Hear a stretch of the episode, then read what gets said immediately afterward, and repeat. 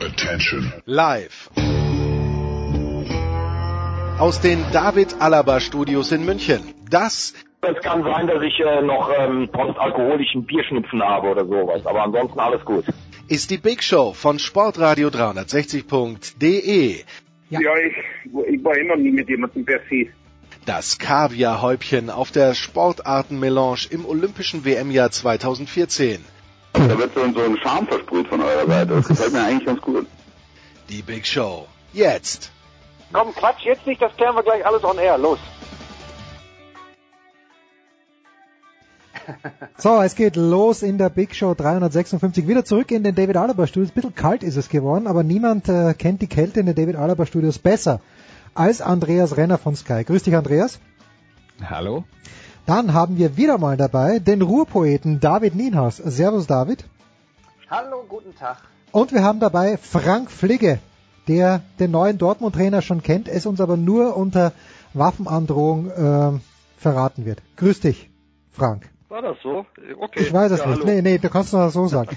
Ich darf dazu sagen, äh, Frank und David äh, und Andreas hat sich auch eingebracht ins WM-Magazin, aber David hat über die Japaner geschrieben. Dafür, da, das darf ich sagen, es ist ganz fantastisch geworden. Es geht sogar um Cartoons, also unbedingt bestellen. Steilpass.sportradio360.de. Und oh, aber sind keine Cartoons. Da werden die Japaner, die aber auf den Kopf steigen und auch alle Fans. Ja, Entschuldigung, dann sind's äh, Mangas, heißen die? Genau. Ja, Entschuldigung, ja, also doch so, so, so weit habe ich aufgefasst. Und, und damit denke ich, müssen wir doch anfangen. Frank Pflege hat einen, ich möchte sagen, einen ultimativen Artikel über einen WM-Helden geschrieben, der jetzt nicht mit am Start ist, ist trotzdem absolut lesenswert. Frank, warst du am Ende überrascht, dass ähm, Joachim Löw auf Mario Götze verzichtet hat? Nein, ehrlich gesagt überhaupt nicht. Ich war ja eher überrascht, dass du eine Geschichte über Mario Götze Ja, wollte ich, wollte ich, weil ja. ich mir schon gedacht habe, das kann gnadenlos schief gehen und so ist es nee, ist er nicht schief gegangen. Das ist, ist eine Nein, tolle nein, nein, Geschichte alles geworden.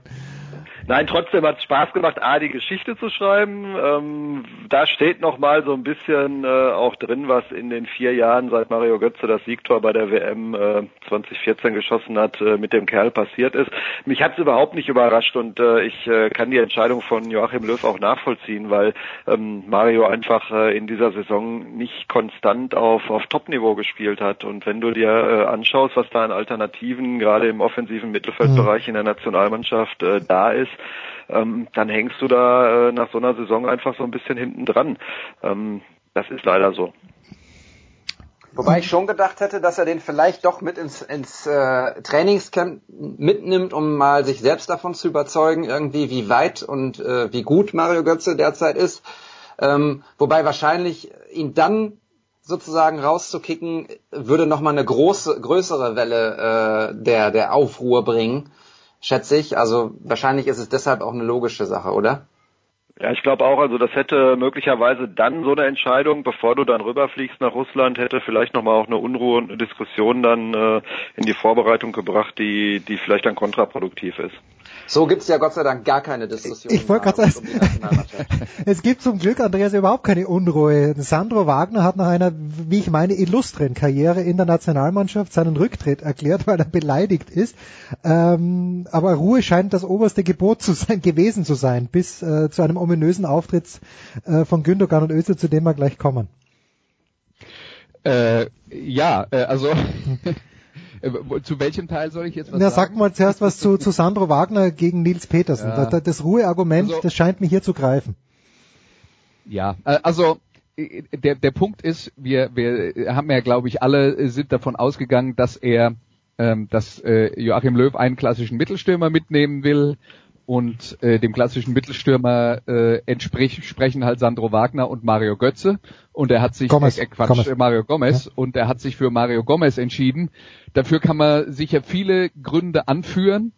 Ähm, dass er be nicht beide auf einmal mitnimmt, kann ich absolut nachvollziehen. Dass er mit Petersen noch einen anderen Stürmertyp äh, mit dabei haben will, ähm, der ja dann auch äh, in der Schlussphase aufs Feld zu kommen und dann äh, eine enorme Abschlussqualität äh, einbringen kann. Also vorausgesetzt, Petersen ist ähm, äh, ist im endgültigen Kader mit dabei, dann könnte ich nachvollziehen, dass der eben was einbringt, was andere Spieler nicht einbringen und es ja darum geht, für möglichst viele unterschiedliche Situationen gewappnet zu sein. Ähm, wenn wir uns jetzt mal angucken, was Wagner und was äh, Gomez in dieser Saison geleistet haben, könnte man durchaus zum Ergebnis kommen, dass das ungefähr gleichwertig ist.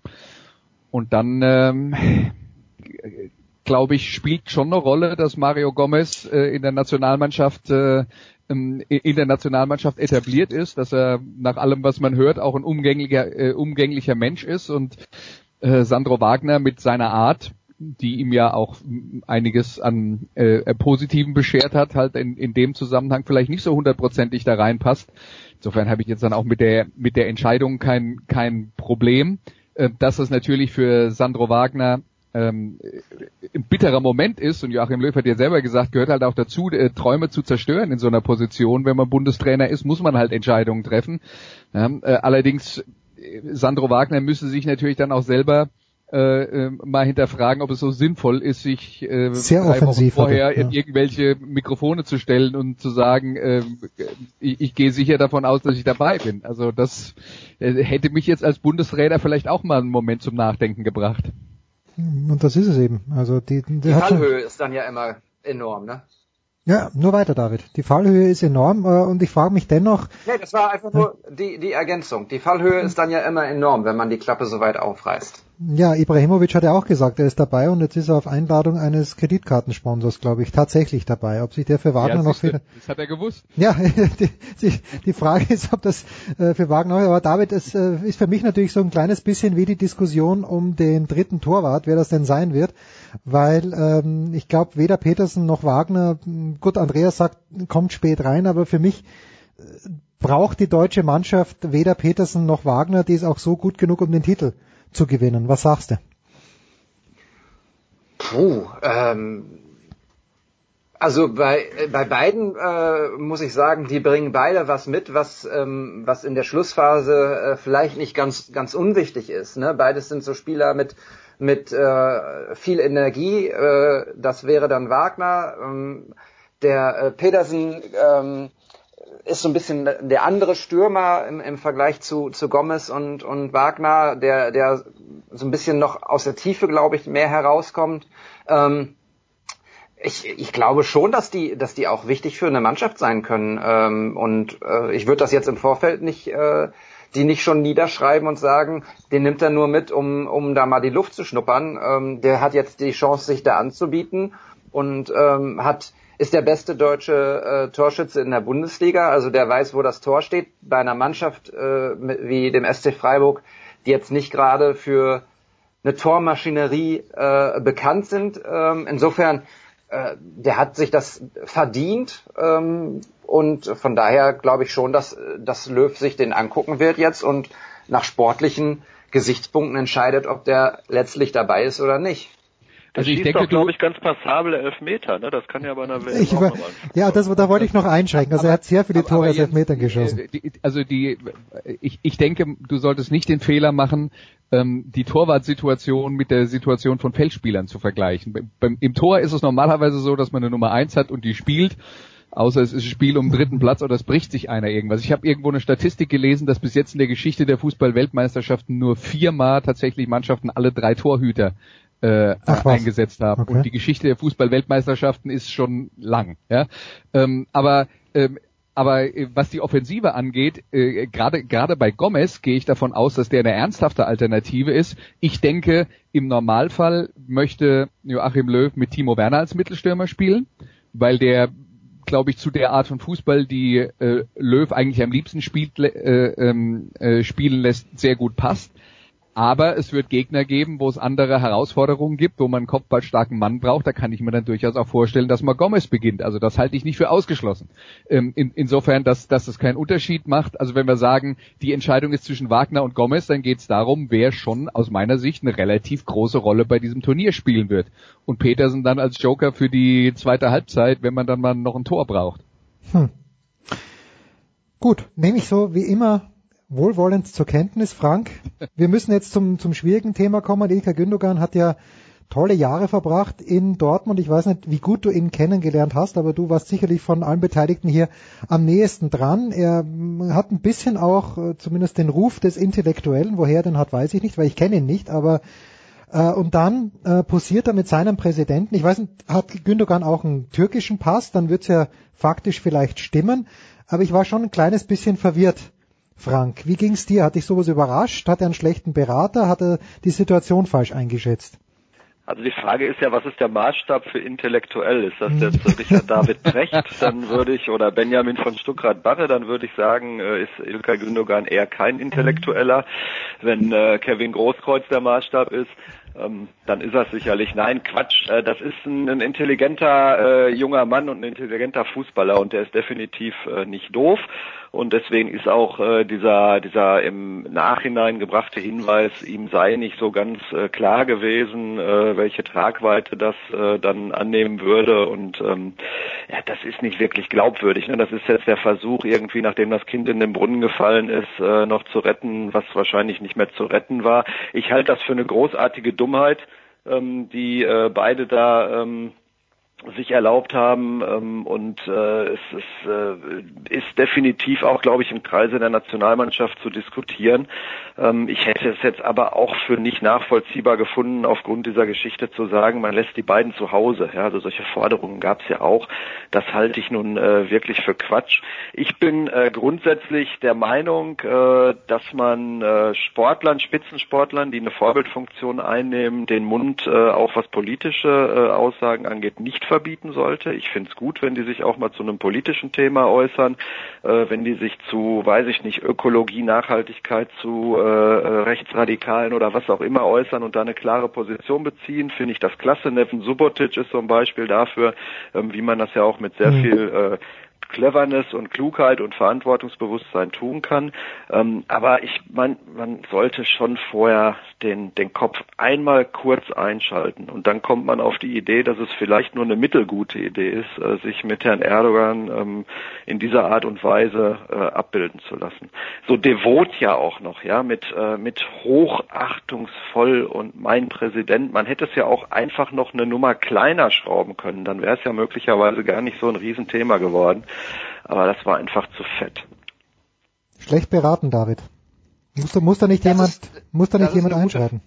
Genau, das ist eine gute Frage, äh, was das Umfeld der Spieler sagt, ähm, ob es da niemanden gibt, der sagt, hm, ist vielleicht nur eine, eine, so eine zweitgute Idee, das zu machen. Ähm, zu deiner Eingangsfrage, Özil hat, glaube ich, nur noch den deutschen Pass und Gündogan hat tatsächlich noch beide Pässe, mhm. soweit ich gelesen habe ändert aber nichts an der Tatsache, ähm, dass es einfach ähm, eine, eine mehr als unglückliche Situation ist, äh, unglaublich viel Unruhe reinbringt, ähm, zu Recht auch eine Diskussion äh, hervorruft.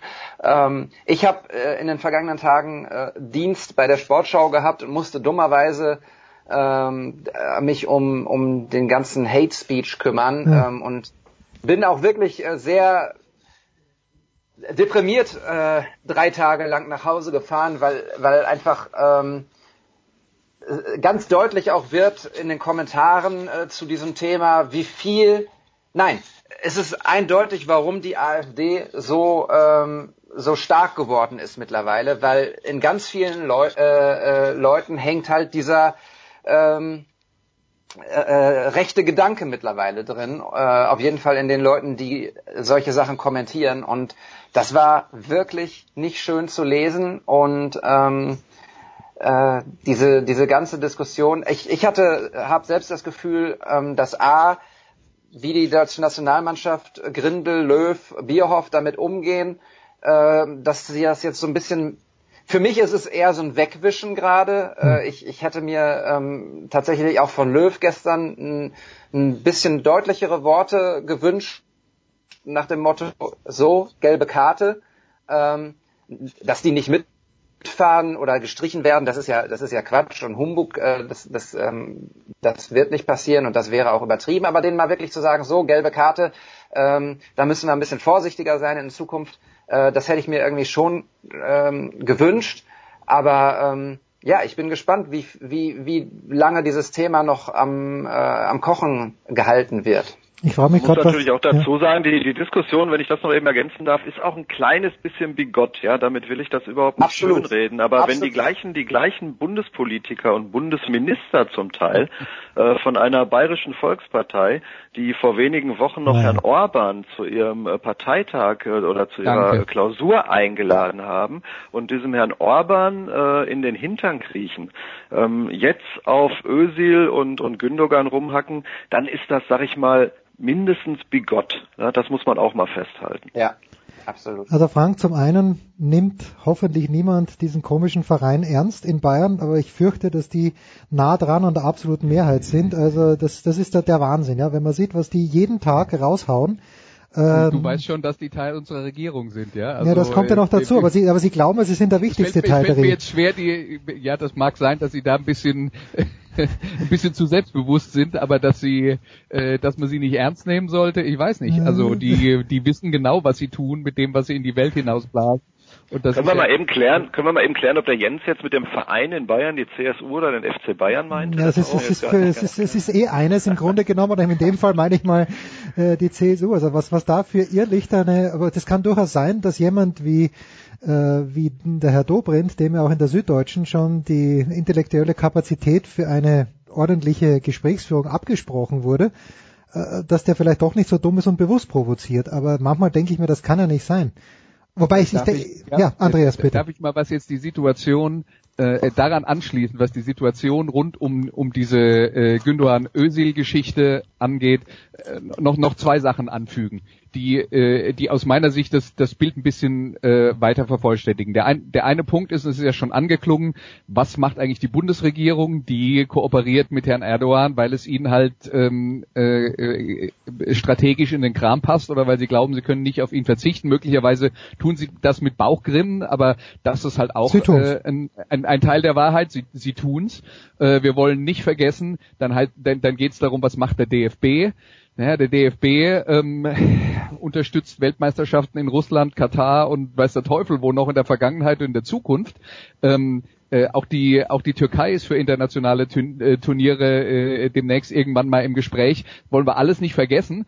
Und ähm, sollte die deutsche Nationalmannschaft ähm, äh, am, am Ende den, den Titel holen, was die meisten von uns sich ja wünschen, äh, dann müssen sie vielleicht auch noch mit Herrn Putin auf irgendwelchen Fotos erscheinen. Also man, man es ist es ist einfach eine Welt, die extrem komplex ist, wo man mit ganz leichten Schwarz-Weiß-Geschichten ähm, schwer durchkommt.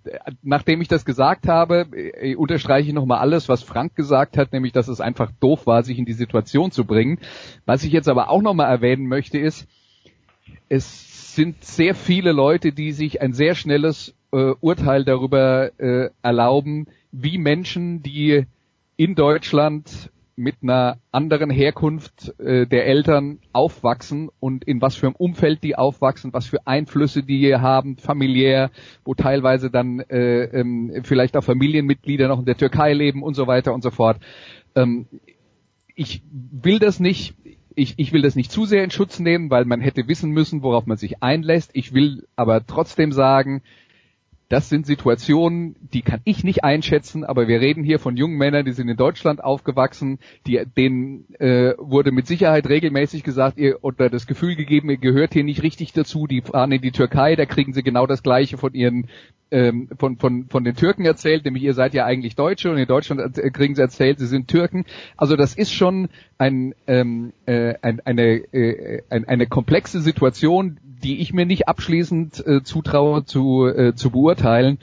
Und deswegen könnte man in der ganzen Situation vielleicht auch ein bisschen den Fuß vom Gas nehmen. Andreas, wunderschöne Abschlussworte für Teil 1. Ich, ich möchte uns nur, nur mit einer Frage in die Pause ähm, verabschieden, nämlich die Frage ist, wenn David sagt, das war die gelbe Karte. Da frage ich mich, was müssen äh, Gündogan und Özil machen, damit sie die zweite gelbe Karte bekommen? Ich kann mir nicht vorstellen, was jetzt hier noch, dazu, was das noch toppen könnte. Aber mit ja, dieser mit, mit, mit, Putin. Mit Putin, ja, das stimmt. Ja. okay, gut. Also kurze Pause. Dann geht's weiter mit David Nienhaus, dem Ruhrpoet, mit Andreas Renner von Sky und ein paar Minuten mit Frank Pflege haben wir auch noch. Und das ist gut so, denn wir sprechen gleich auch über den BVB.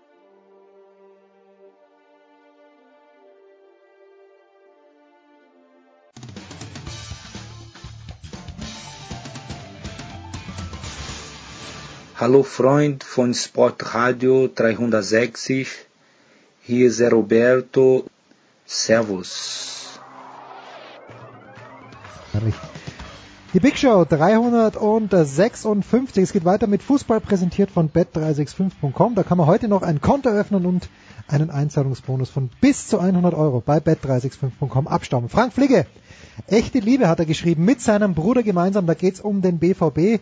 Der ist am Start. David Nienhaus, der Ruhrpoet, hat Bücher verlegt. Anne Kastrober hat da mitgewirkt, wenn ich es richtig am Zettel habe. Und Andreas Renner schreibt gerade an seiner großen Autobiografie. 2000 Seiten sind angekündigt. Frank, Lucien Favre, ist der Odds-on-Favorite oder gibt sogar schon zu verkünden, dass er der neue Trainer des Ballspielvereins Borussia von 1909 sein wird? Es wäre jetzt ungewöhnlich, wenn ich das verkünden würde. ja, aber vielleicht. Ähm, aber ich glaube, dass das in Kürze passieren wird. Ähm, ich äh, bin sehr, sehr sicher, dass Lucien Favre für die mindestens die nächsten zwei Jahre einen Vertrag beim BVB unterschreiben wird.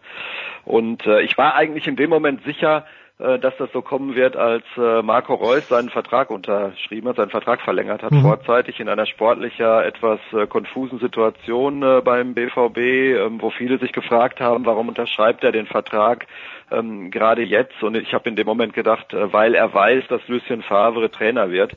Ähm, Marco Reus und Lucien Favre sind äh, ganz dicke miteinander. Lucien Favre ist für Marco Reus sowas wie ein zweiter Papa. Ähm, und äh, von daher ja, wird es so kommen.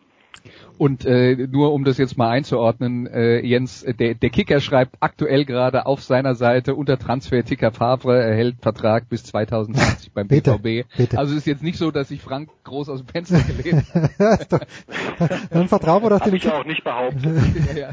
David, wir, wir beide, wir erinnern uns, wir waren mit Marco Hagemann, du warst ja die ganze Woche dort, aber vor ein, zwei Jahren waren wir äh, da am Tegernsee und haben beim Training von Lucien Fabre zugeschaut und im Grunde genommen war es ein Stillleben, weil Lucien Fabre alle acht Sekunden abgepfiffen hat und dann äh, einen vierminütigen Vortrag gehalten hat, bevor die Spielsituation weitergegangen ist. Sind die ja. Dortmunder Spieler, äh, na, sag mal so, worauf müssen sich die Dortmunder Spieler einstellen? Auf Tuchel hoch zwei? Ähm, da, also bei Tuchel kann ich es nicht, äh, ich kann das mit Tuchel nicht einschätzen, weil ich Tuchel nie im Training gesehen hm. habe. Insofern ähm, kann ich das nicht sagen. Äh, zu deiner zu deiner Einleitung, dass er tatsächlich immer die, die Situation abpfeift im Training und Vorträge hält. Ähm, lustigerweise macht er das dann aber auch mit einzelnen Spielern. Da musst du dir vorstellen, da stehen dann äh, 22 Spieler auf dem auf dem Feld. Äh, und er spricht dann vier Minuten lang mit nur einem Spieler und zwar über ähm, die, die Tatsache, dass er vielleicht 30 Zentimeter weiter vorne stehen sollte, links oder rechts stehen sollte. Ähm, er ist ein, ein ähm, fußballerisches ja, Genie, ist sehr hochgegriffen, aber er ist ein sehr, sehr, sehr guter Trainer. Ähm, die Dortmunder können sich ähm, darauf freuen, dass Favre sicherlich den einen oder anderen äh, besser machen wird, ähm, sowohl in der, in der Technik als auch im Spielverständnis. Da gehe ich ganz stark von aus.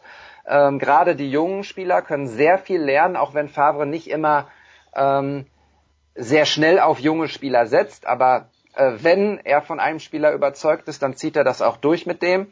Und ähm, ja, die äh, bekommen jemanden, der die Bundesliga äh, sehr gut kennt, die bekommen jemanden, der ähm, die Medienlandschaft sehr gut kennt, ähm, die bekommen jemanden, der große Erfolge äh, gefeiert hat ähm, ähm, mit, mit Hertha und mit äh, Borussia Mönchengladbach in den Jahren, in denen er hier war. Und ähm, ja, insofern bekommen sie allerdings auch jemanden, der nicht ganz einfach ist. Ne? Also sowohl äh, medial, ähm, ich habe ja dreieinhalb Jahre Borussia äh, Mönchengladbach begleitet. Ich glaube, drei, zwei Jahre davon war Favre da. Ähm, oder drei sogar, ich weiß gar nicht mehr genau. Ähm, er ist auch jemand, der sich gerne mal ähm, mit der Presse anlegt, beziehungsweise äh, dann einfach nicht mehr so viel sagt, ähm, wenn man ihn fragt. Und äh, das, gut, da werden sich die Kollegen in Dortmund dann dran gewöhnen müssen, wobei äh, wahrscheinlich äh, kennen sie den Umgang mit schweren äh, Trainern dort auch. Und ähm, ja, ich bin sehr gespannt. Äh, die, die Fans in, äh, bei der anderen Borussia werden nicht äh, amused sein über den Wechsel jetzt zum BVB. Also ganz kurz äh, eins zum Thema mit den, ob der 30 Zentimeter rechts oder links steht. Es gibt äh, in einer anderen Sportart American Football, aber letzten Endes äh, äh, reden wir ja dann vom, vom, vom gleichen Phänomen. Da gibt es ein Foto von Spielern, die trainieren und die laufen dann ähm, äh, hin und her zwischen zwei Linien, machen Sprinttraining und es geht darum, immer genau die Linie zu treffen und dann zur anderen Linie zu laufen und so weiter und so fort. Und da sieht man acht Mann in einer Reihe und sieben laufen genau mit dem Fuß auf die Linie und der letzte macht halt einen halben Schritt weniger und da ist dann Pfeil drauf und da steht dann der Unterschied zwischen Sieg und Niederlage. Mhm. und auf diese 30 Zentimeter kommt es an, weil diese 30 Zentimeter sorgen dafür, ob du am Ende einen Passweg zustellst, noch die Fußspitze an den Ball bekommst und so weiter und so fort. Das sind die Details. Dafür Absolut. ist Lucien Favre bekannt und das ist seine Stärke. Und da kann sich der und, BVB drauf freuen. Und ein Trainer, der den BVB-Spielern äh, mal wieder in Erinnerung bringt, äh, warum sie eigentlich hier in Dortmund sind, ähm, nämlich um Fußball zu spielen, äh, kann eigentlich nur gut sein in der jetzigen Situation. Ich glaube, hier sind so ein bisschen in den letzten ein, zwei Jahren auch äh, ein paar Basics äh, verloren gegangen. Das äh, ist ja auch keine Meinung, die ich exklusiv habe. Das ist ja auch etwas, was äh, Hans-Joachim Watzke selber auch sagt, warum er auch äh, mit Sebastian Kehl und Matthias Sammer äh, jetzt zwei neue Leute in die sportliche Leitung hineingeholt hat. Ähm, Lucien Favre übernimmt hier in Dortmund definitiv eine mega Baustelle. Das muss man nach dieser abgelaufenen äh, Saison schlicht und ergreifend so konstatieren. Ähm, und äh, er nimmt auch eine ganze Reihe Hypotheken ähm, mit in die neue Saison, beziehungsweise der gesamte Verein nimmt diese Hypotheken mit. Und da meine ich unter anderem auch und nicht zuletzt das Verhältnis zwischen Fans und Mannschaft, das in den letzten Monaten extrem gelitten hat. Äh, vielleicht auch ähm, von Seiten der Fans ein bisschen überdreht äh, gelitten hat. Aber wenn man sieht, was da in den letzten Wochen passiert ist, dass die Mannschaft also selbst nach äh, Siegen wie gegen Leverkusen, äh, weil sie zuvor in äh, das Derby auf Schalke verloren hat, weggeschickt wird mit äh, mit Mittelfinger und mit äh, mit Rufen deutlich unter der Gürtellinie. Und wenn man überlegt, dass die letzten beiden Spieltage eigentlich stimmungsmäßig nur durch den Abschied von Roman Weidenfeller gerettet worden sind, hm. äh, der dann in die Kurve gegangen ist und sich von den Fans hat feiern lassen, was dazu führte, dass äh, die Fans keine Muße hatten, den Rest der Mannschaft auszupfeifen, dann weiß man, mit was für einem Rucksack äh, dieser BVB in die neue Saison geht. Das wird alles andere als banal. Ich habe heute äh, auch dazu ein Interview bei schwarzgelb.de gelesen, ähm, in dem Batzke auch von ja, von einem sehr deutlichen Umbruch jetzt gesprochen hat. Also ob, ob sechs, acht oder neun Spieler äh, gehen bzw. kommen, ähm, das ist alles möglich. Also ich, wir werden nächste Saison ein anderes Gesicht der äh, in Dortmund sehen. Ähm, ich bin übrigens. Du musst, nur, du musst nur die Spieler, die du loswerden willst, jetzt auch erstmal loswerden. Ja. Ja, das, auch das ist nicht banal. Auch den einen oder anderen würde ich an der Kastropper schon nehmen, aber ähm, das ist ja, das große Comeback von André Schürle beim VfL Bochum. Da, da spielte sich wieder zurück ins Herz von Joachim Löw für die Fußball-Europameisterschaft 2020, die auf der ganzen Welt nur, stattfinden wird. Ich wollte nur kurz sagen, weil, weil Frank es angesprochen hat, ich bin sehr, sehr, sehr gespannt, wie Lucien Favre und Matthias Sommer ähm, miteinander funktionieren. Darauf bin ich wirklich sehr gespannt. Ja, ich, ich finde auch gut, auch mit Zorg und mit Watzke, aber die wissen ja, worauf sich einlassen. Frank, ich danke dir ganz herzlich. Du musst zum Zug. Wirst du am Wochenende beim Pokalfinale am Start sein? Ja, vor dem Fernseher möglicherweise. Ah, okay. Ja, da ist der FC Bayern ja jetzt nicht der Verein, der mich in erster Linie interessiert. Äh, ich drücke den Frankfurtern am Wochenende ja, nicht? Daumen. Hm. Ähm, während, ja, weiß ich, ein paar Bayern-Fans soll es ja auch geben. Ich setze mich jetzt in der Tat in den Zug und fahre aus anderen beruflichen Gründen nach Hamburg in die neue Zweitligastadt. Herrlich, in Hamburger Derby Ja, dann Frank, Dankeschön. Einfach angstfrei auflegen und an dich, Andreas, gleich mal die Frage, warum in Gottes Namen sollten wir uns denn das Pokalfinale überhaupt anschauen? Because they play the games oder that's because that's why they play the games, weil wir nicht wissen, was rauskommt, aber wir wissen doch, was rauskommt. Ähm, wir haben einen starken Verdacht, was rauskommt, ja. äh, aber wir hoffen halt äh, möglicherweise, dass äh, dass äh, am Samstag der eine eine von 25 Fällen ist, in dem nicht das rauskommt, was wir uns erwarten. Und außerdem, ja, also dass das, äh, dass das zumindest eine, eine ähm, schwierige Aufgabe für den FC Bayern sein ähm, könnte und dass Frankfurt in der Lage ist, äh, auch den Münchnern Probleme zu bereiten. Das hat jetzt in der Bundesliga neulich so äh, nicht so ausgesehen, aber es ist jetzt eine andere Situation.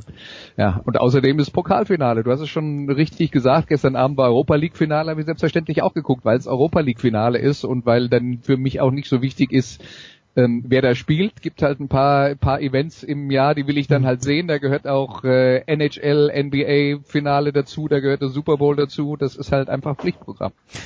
Ja, also ich, Auch, auch für dich, Jens.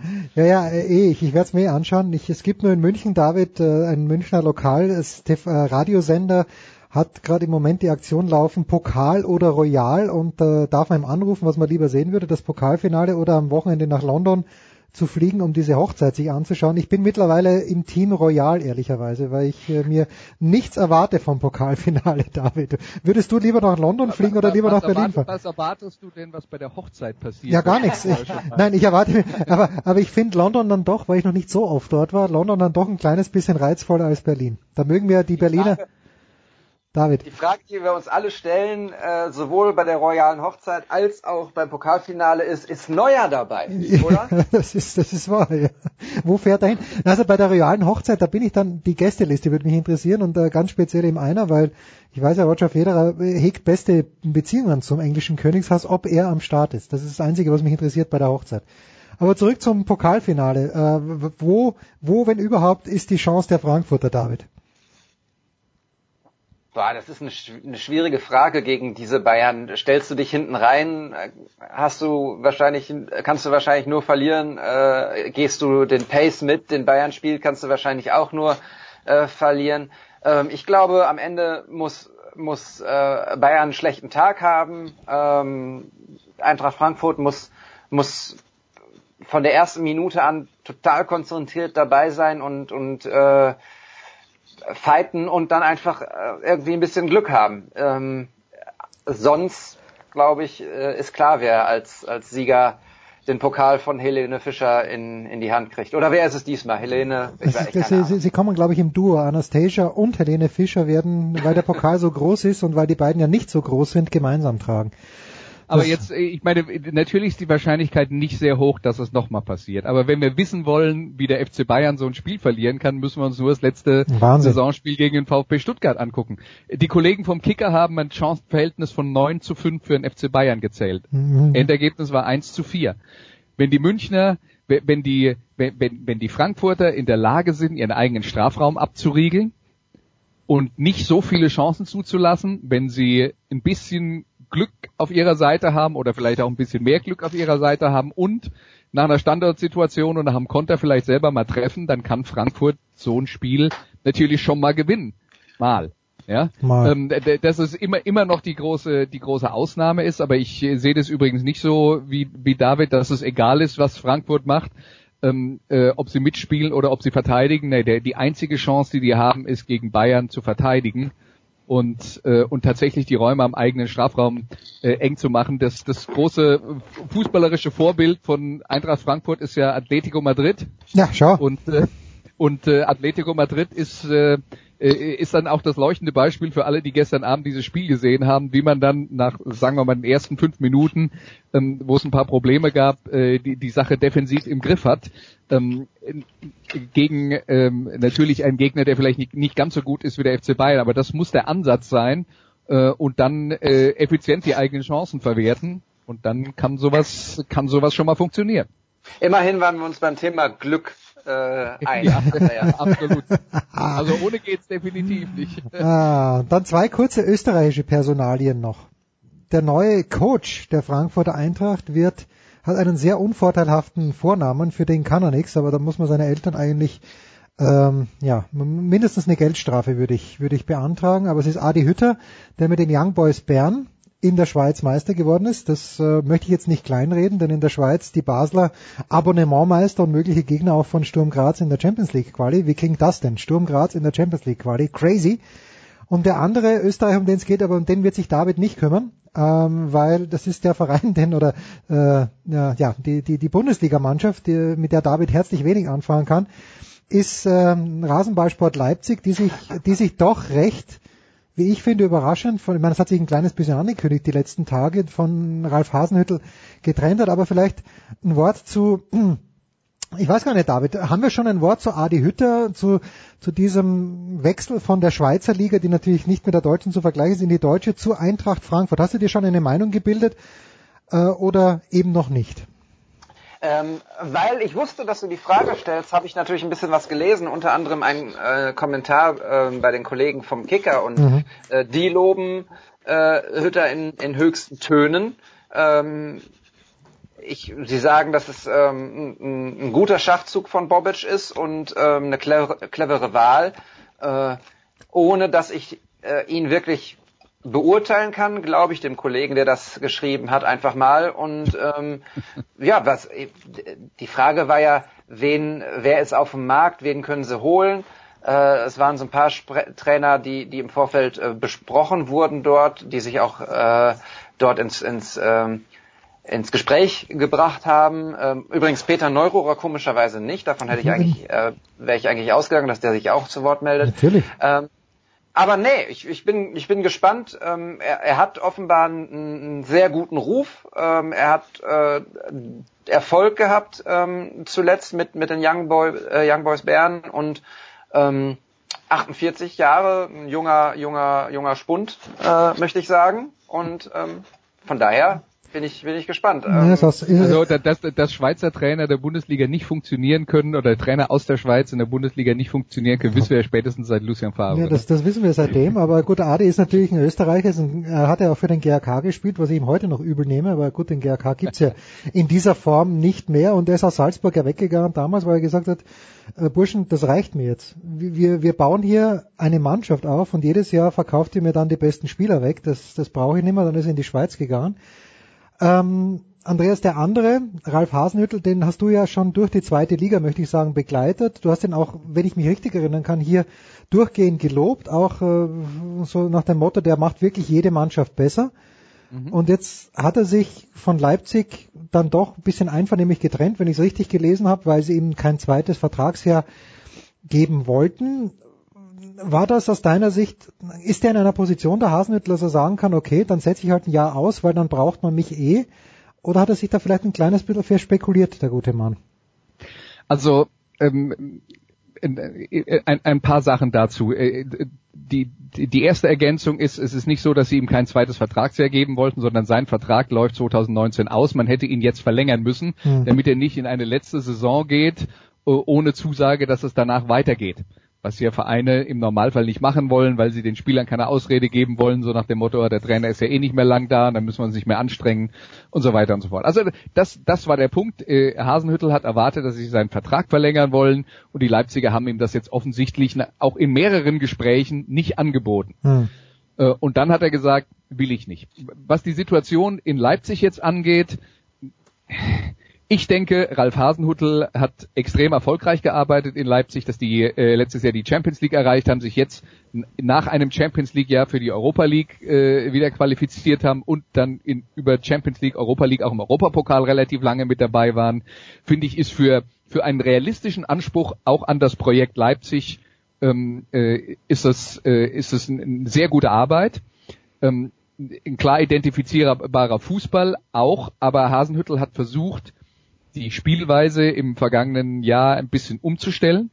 Und es ist ihnen schon im Saisonverlauf, möglicherweise auch, weil die Spieler platt waren, so ein bisschen die äh, Schärfe in ihrem Spiel abhanden gekommen und gerade die äh, defensive Stabilität äh, ist ihnen abhanden, abhanden gekommen. Das war jetzt dann schon auch ein Problem, das Ralf Rangnick mehrfach angesprochen hat. Und was man nicht vergessen darf bei der ganzen Geschichte, ich halte sowohl Ralf Rangnick als auch Ralf Hasenhüttel für gute Leute auf ihrer Position, aber die sind beide nicht einfach. Hm. Über Ralf Rangnick weiß man das sowieso schon.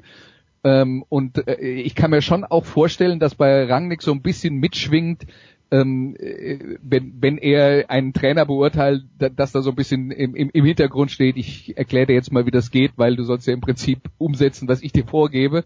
Äh, und das kann natürlich bei der anderen Seite vielleicht schon mal ein bisschen schräg ankommen. Und bei Hasenhüttel weiß ich auch aus Aalen, wo er ja wirklich super erfolgreich gearbeitet hat äh, und ein Verein, der jetzt inzwischen wieder in der dritten Liga ist, in, in, die, in die zweite gebracht hat und dort den Klassenerhalt souverän geschafft hat also da hat er mit Markus Schupp, seinem Sportdirektor, Krieg geführt und es hm. waren nicht alle anderen im Verein äh, auf der Seite von Hasenhüttel äh, und äh, der, der kann schon auch anstrengend sein. Äh, und, und unter anderem auch deswegen, weil er ein sehr überbordendes Selbstbewusstsein hat. Und damit muss man halt umgehen. Und wenn man zwei so Typen hat mit Rangnick und mit Hasenhüttel, dann kann es halt auch schon mal sein, dass nach zwei Jahren die Abnutzungserscheinungen äh, äh, da zum Tragen kommen. Und ich denke, das wird in dem Fall sicher eine Rolle gespielt haben. Rolf Hasenhüttel auch übrigens vom GRK. Wahnsinn, der hat auch dort gespielt. Da hat er sich auch dieses Selbstvertrauen geholt. Dann war er bei der Austria, aber das ist, äh, das zieht sich wie hat ein auch roter bei Faden. Kräuter Fürth und Bayern München gespielt. Also Ja, aber bei Bayern glaube ich nur in der zweiten Mannschaft. Oder ist er mal, hat er in der ersten Mannschaft ja, auch mal gespielt? trotzdem hat trotzdem hat er bei Bayern Ja, das, das ist wahr. Na gut, okay. Also Andreas wird uns Er noch ein, Bayern gehen. Ja, das, das, das hat er, ja. Und ich finde auch, also gut, die Leipziger, wenn man sich die Saison anschaut, die haben ja teilweise hanebüchene Punkte verloren, äh, zu Hause vor allen Dingen auch. Ähm, und das, das kann ich mir schon auch vorstellen, dass man dann sagt, na Burschen, die, die paar Spiele hätten wir gewinnen dürfen. Andreas bleibt noch ein paar Minuten bei uns, weil wir gleich über die German Football League plaudern.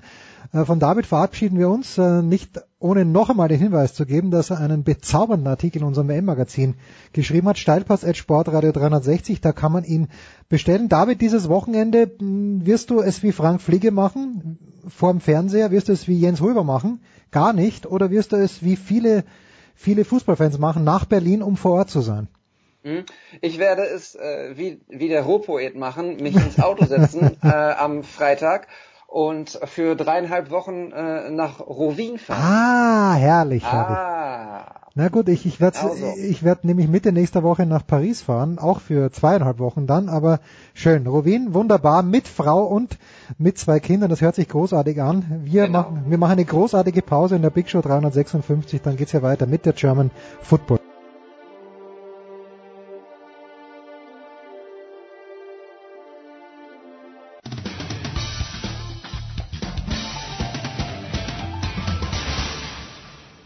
Hallo, hier ist Karina Wittüft und ihr hört Sportradio 360.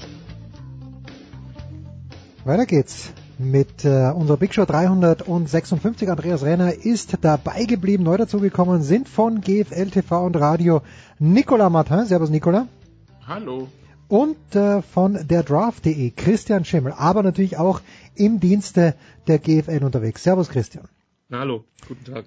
Letzte Woche gab es tatsächlich eine Beschwerde, eine einzige Meldung zu unserer Big Show Live und äh, da die, die Frage war, warum kein GFL-Teil. Das ist natürlich mein Fehler, dass wir Ja, nicht einen. Bonusteil gemacht haben, absolut. Und deswegen, äh, wie immer, gebe ich das Zepter sofort weiter an Nikola, der alles im Blick hat, der Meilen über Meilen sammelt, leider bei unterschiedlichen Airlinien. Und äh, Nikola, please take it away. Äh, Wenn wir schon bei, bei Fliegen und Meilen und so weiter sind, Christian, dann sind wir auch ganz schnell bei der Air Raid Offense der Allgäu Comets, die in Ingolstadt am Start waren. 84 Passversuche gab's von Justin Sotteler. Dann noch einen von seinem Backup, macht insgesamt 85. 84 wäre in der NCAA gerade knapp kein Rekord, weil man in Washington State 2013 bei 89 geworfen hat. Ansonsten Drew Brees mit einem Rekord, von dem man dachte für die Ewigkeit 83 Pässe 1998. Aber wenn die spielen, passiert das, was wir vermutet haben. Man muss den Tower um die Ecke anrufen und mal kurz um eine Startgenehmigung bitten, weil gelaufen wird nicht. Nee, ich, ich glaube, es gab in dem Spiel vier Quarterback-Draws. Ähm, es gab keinen einzigen Running Back, der jedes Feld gesehen hat, beziehungsweise aufgestellt worden ist. Und man darf ja nicht vergessen, dass diese 84 Pässe in, in 12 Minuten Vierteln gespielt werden. Im College Football haben wir 15 Minuten Viertel. Also dürfte da die, die, die Pässe pro, pro effektiver Spielzeit sogar vielleicht nochmal einen Tacken höher gewesen sein. Das mögen an der Stelle dann Mathematiker beurteilen, da traue ich mir nicht zu. Ähm, ja, und sie haben das Spiel gewonnen, muss man, muss man an der Stelle sagen, durch relativ cleveres Playcalling, haben es dann allerdings fast noch weggeschmissen, ähm, eben auch, weil sie nicht laufen können und Ingolstadt nochmal die Partie geführt, aber ich sag mal so, von den machbaren Spielen, und da rechne ich jetzt mal Schwäbisch Hall und Frankfurt raus, ähm, sind sie quasi 1 und 0. Und Andreas, ist das was, wenn du das jetzt siehst, was du glaubst, dass in der GFL Süd ähm, ja erfolgreich sein kann? Also wenn wir es andersrum drehen, wie viel stellt dieser massive Passangriff vor Probleme? Also der, es stellt dich immer vor Probleme, wenn du eine Art, bestimmte Art Football zu spielen nur einmal im Jahr siehst. Und das, oder jetzt in dem Fall zweimal im Jahr, weil es nur eine Mannschaft produziert. Genauso wie früher die extrem lauflastige Offense der Stuttgart Scorpions ein Vorteil für die Stuttgarter war, ähm, weil die anderen Mannschaften halt äh, im, im Rest der Saison immer andere Aufgaben gestellt bekommen haben. Und das ist halt jetzt schon schon sehr interessant, wie man äh, wie, wie man damit umgehen soll. Ähm, aber äh, ich bin mir sicher, Defensive Coordinator der Liga werden sich die Köpfe zerbrechen und werden auch dagegen Lösungen finden. Und das Naheliegende ist ja immer, ähm, wenn wenn im, im Prinzip äh, ein Spieler jede Aktion hat, also Sottile hatte 84 Passversuche und 14 Läufe in dem Spiel und sonst hat, äh, also er war, er war der einzige, er hat tatsächlich bei jedem Spielzug entweder geworfen oder ist selber gelaufen. Gar kein Handoff dabei, kein gar nichts. Ähm, wenn ein Spieler so eine große Rolle spielt äh, und die, die damit die Schaltzent als äh, Schaltzentrale so wichtig ist, geht's halt darum, die Schaltzentrale ähm, ähm, auszuschalten und da wird es Mannschaften geben, die, die sich Strategien überlegen. Interessant übrigens der Faktor, dass sie nicht laufen können, nicht laufen wollen und dementsprechend auch der, am Ende bei Führung nicht die Uhr auslaufen konnten. Sie haben sie ausgeworfen. Das hat dann dazu geführt, dass die letzten zwei Minuten 20 Minuten gedauert haben und dann noch drei Touchdowns gefallen sind. Also wer sich die Comets anschauen will, das ist spektakulär, aber bitte auch ein bisschen Zeit mitnehmen. Dieses ganze Gepasse dauert nämlich ein bisschen. Äh, die Spiele dauern im Schnitt im Augenblick dreieinhalb Stunden. Äh, wir sind hier eher bei Baseball als bei Football von der Zeit her. Aber ansonsten lohnt sich. Dann bleiben wir im Süden, Andreas. Frankfurt gegen Marburg, das Hessen-Derby. Im Vorfeld hatten die Marburger, glaube ich, so ein bisschen mit der Außenseiterrolle kokettiert, so nach dem Motto, hm, wir stellen uns mal als Außenseiter hin, aber wir glauben schon, wir sind ein bisschen näher dran und ähm, das zeigen wir den Frankfurtern mal. So, und dann gab's den ganz üblen Bauchrutscher auf Asphalt, ja, die, die ganz schmerzhafte 63 zu 7 Niederlage, die auch genau nach einem 63 zu 7 aussah. Frankfurt scheint nicht berührt vom Drumherum, zumindest sportlich. Und Marburg muss sich jetzt Gedanken machen, was das für eine Leistung war.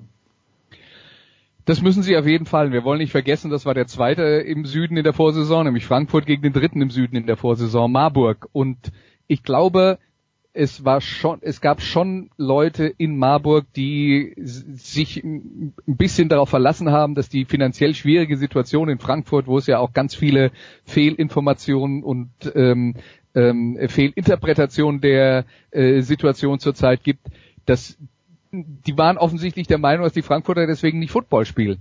Und äh, äh, und, und das war halt, das war halt böse, böse verkalkuliert. Und was man über Frankfurt sagen muss, ich habe dem ersten Spiel gegen München gesehen und da waren sie offensiv sehr schlecht.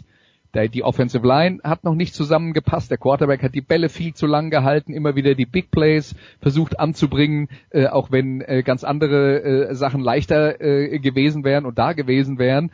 Und ich glaube, nach dem, was ich jetzt so in den letzten Wochen von ihnen gesehen habe, dass sie die beiden Probleme in den Griff bekommen haben und dann ist das, äh, dann ist das eine äh, richtig gute Footballmannschaft mit einer Defense, die immer noch enorm stark ist. Und was ich an an dieser Stelle jetzt dann vielleicht auch nochmal sagen will, ist ja am 10. Juni das Europapokalfinale zwischen Frankfurt und Braunschweig. Ich weiß, dass es in Braunschweig Fans gibt, die aufgrund der Insolvenz von Frankfurt der Meinung sind, die Frankfurter würden nicht antreten oder das Risiko wäre so hoch, sie wollen sich keine Karte kaufen, weil das Spiel möglicherweise dann nicht stattfindet und sie kriegen es nicht zurückerstattet. Das ist mit Verlaub Blödsinn. Frankfurt ist in einer Insolvenzphase. Bis Ende Juni ist der, der, die, der Spielbetrieb auf jeden Fall gesichert, weil das Geld da ähm, aus einem, ähm, äh, äh weil, weil sie Insolvenzgeld bekommen für diese Zeit. Das heißt, in der Zeit können sie auf jeden Fall spielen und das Spiel gegen Braunschweig wird, wenn kein Bürgerkrieg ausbricht, stattfinden. Also wer deswegen zögert, aus Braunschweig nach Frankfurt zu fahren, sollte es nicht tun. Okay, dann aber der Marburg Christian gegen, gegen Kirchdorf haben wir es gesehen, das war in der zweiten Halbzeit harzig. Gegen Frankfurt haben sie jetzt übelst auf die Mütze bekommen. Jetzt am Wochenende dürfen wir nach Marburg fahren und äh, uns Marburg gegen München anschauen. Was erwartest du da jetzt? Ich habe keine Ahnung. Also ich muss zugeben, dass ich eigentlich dachte, dass Marburg ein bisschen besser ist, äh, auch in Frankfurt. Äh, bei Kirchdorf muss man vielleicht sagen, habe ich vielleicht die, die Leistung der, der Mercenaries ein bisschen überschätzt, weil die Kirchdorfer den Quarterback erst seit, seit drei Tagen da hatten. Ähm, was, was mir bei München gefallen hat in beiden Spielen, die sie bis jetzt gespielt haben, war eine gute Defensive Line, eine gute Front Seven. Wir haben über die Marburger Offensive Line Probleme, glaube ich, hier auch schon öfter mal bei Sportradio 63 gesprochen. Ähm, von daher könnte das auch da eine komplizierte Angelegenheit werden. Ähm, ich denke, wenn München da was, ich denke nicht, dass München chancenlos ist.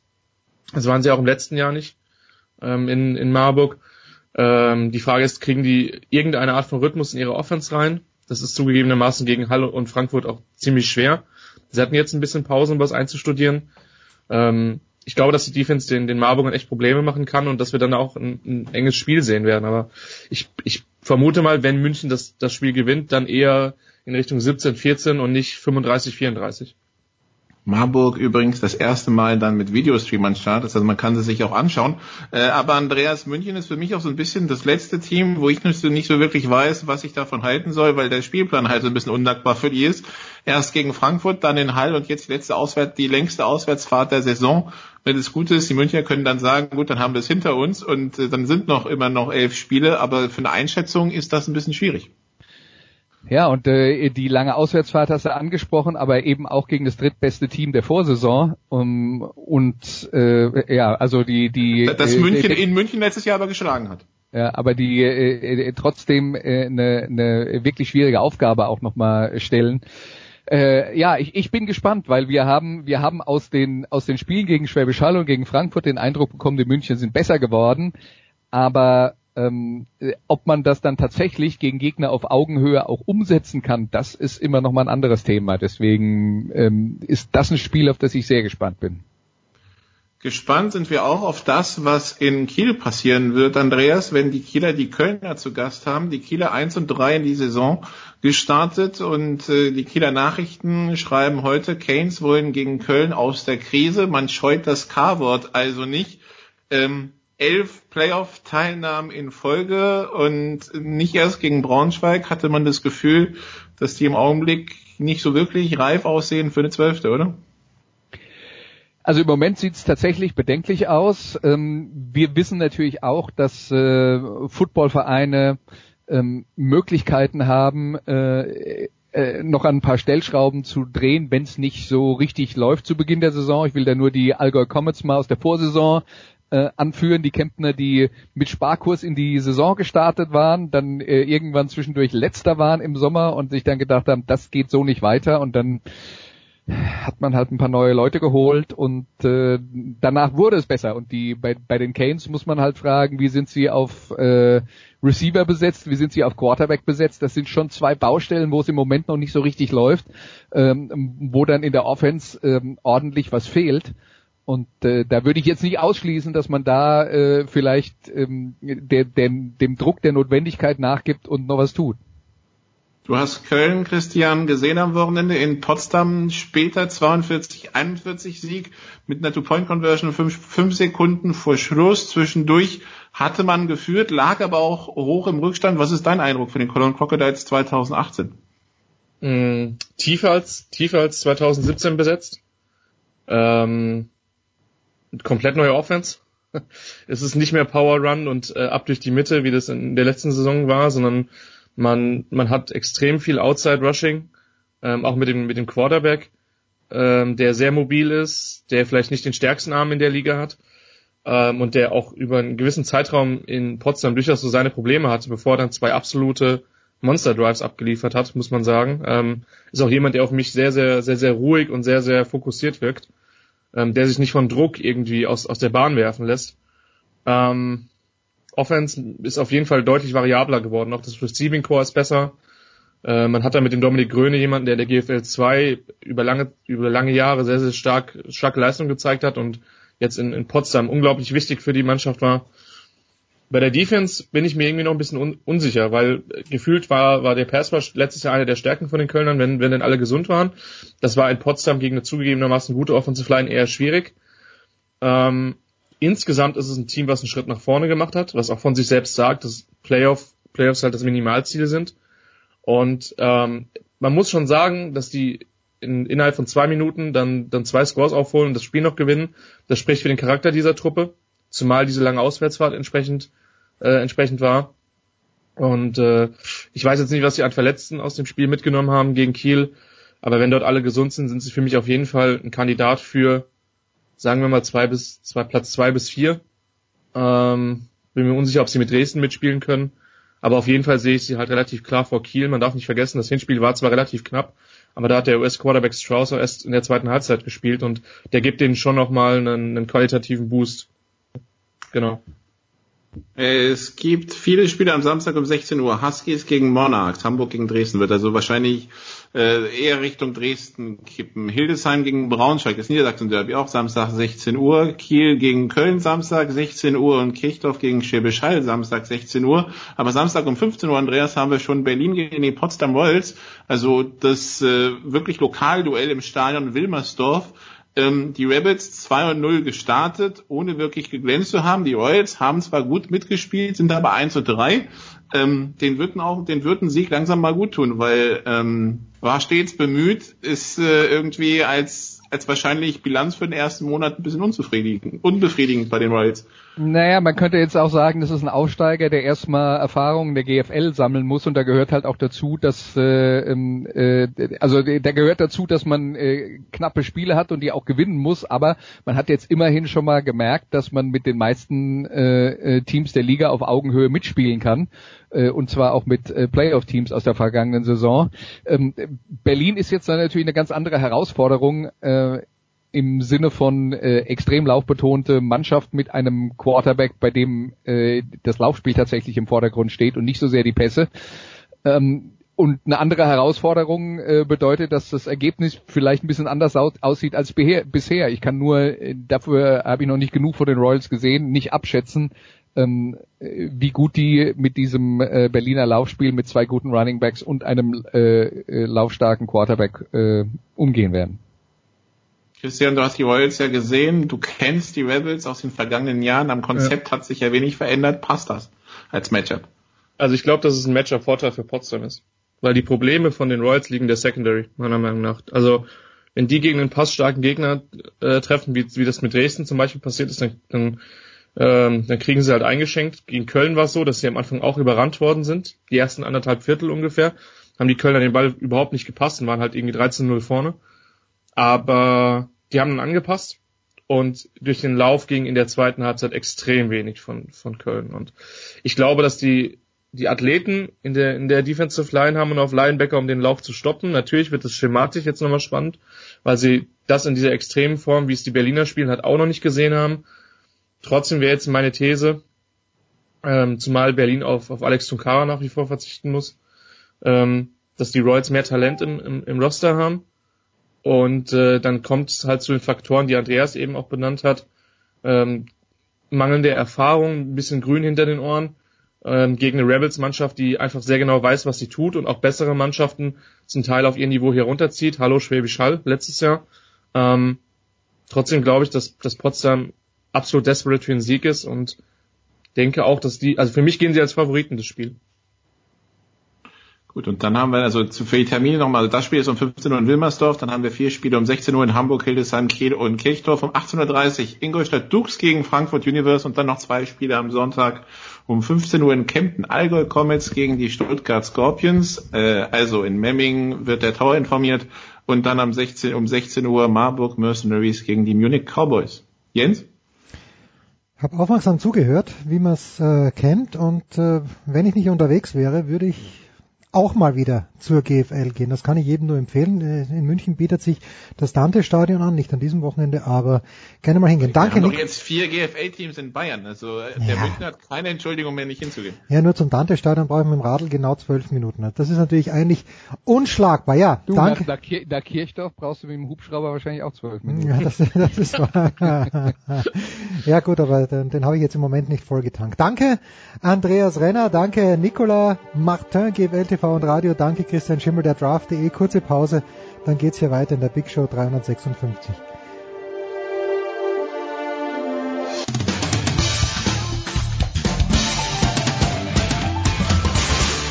Hallo, hier ist die ehemalige Biathletin Kadi Wilhelm und ihr hört Sportradio 360.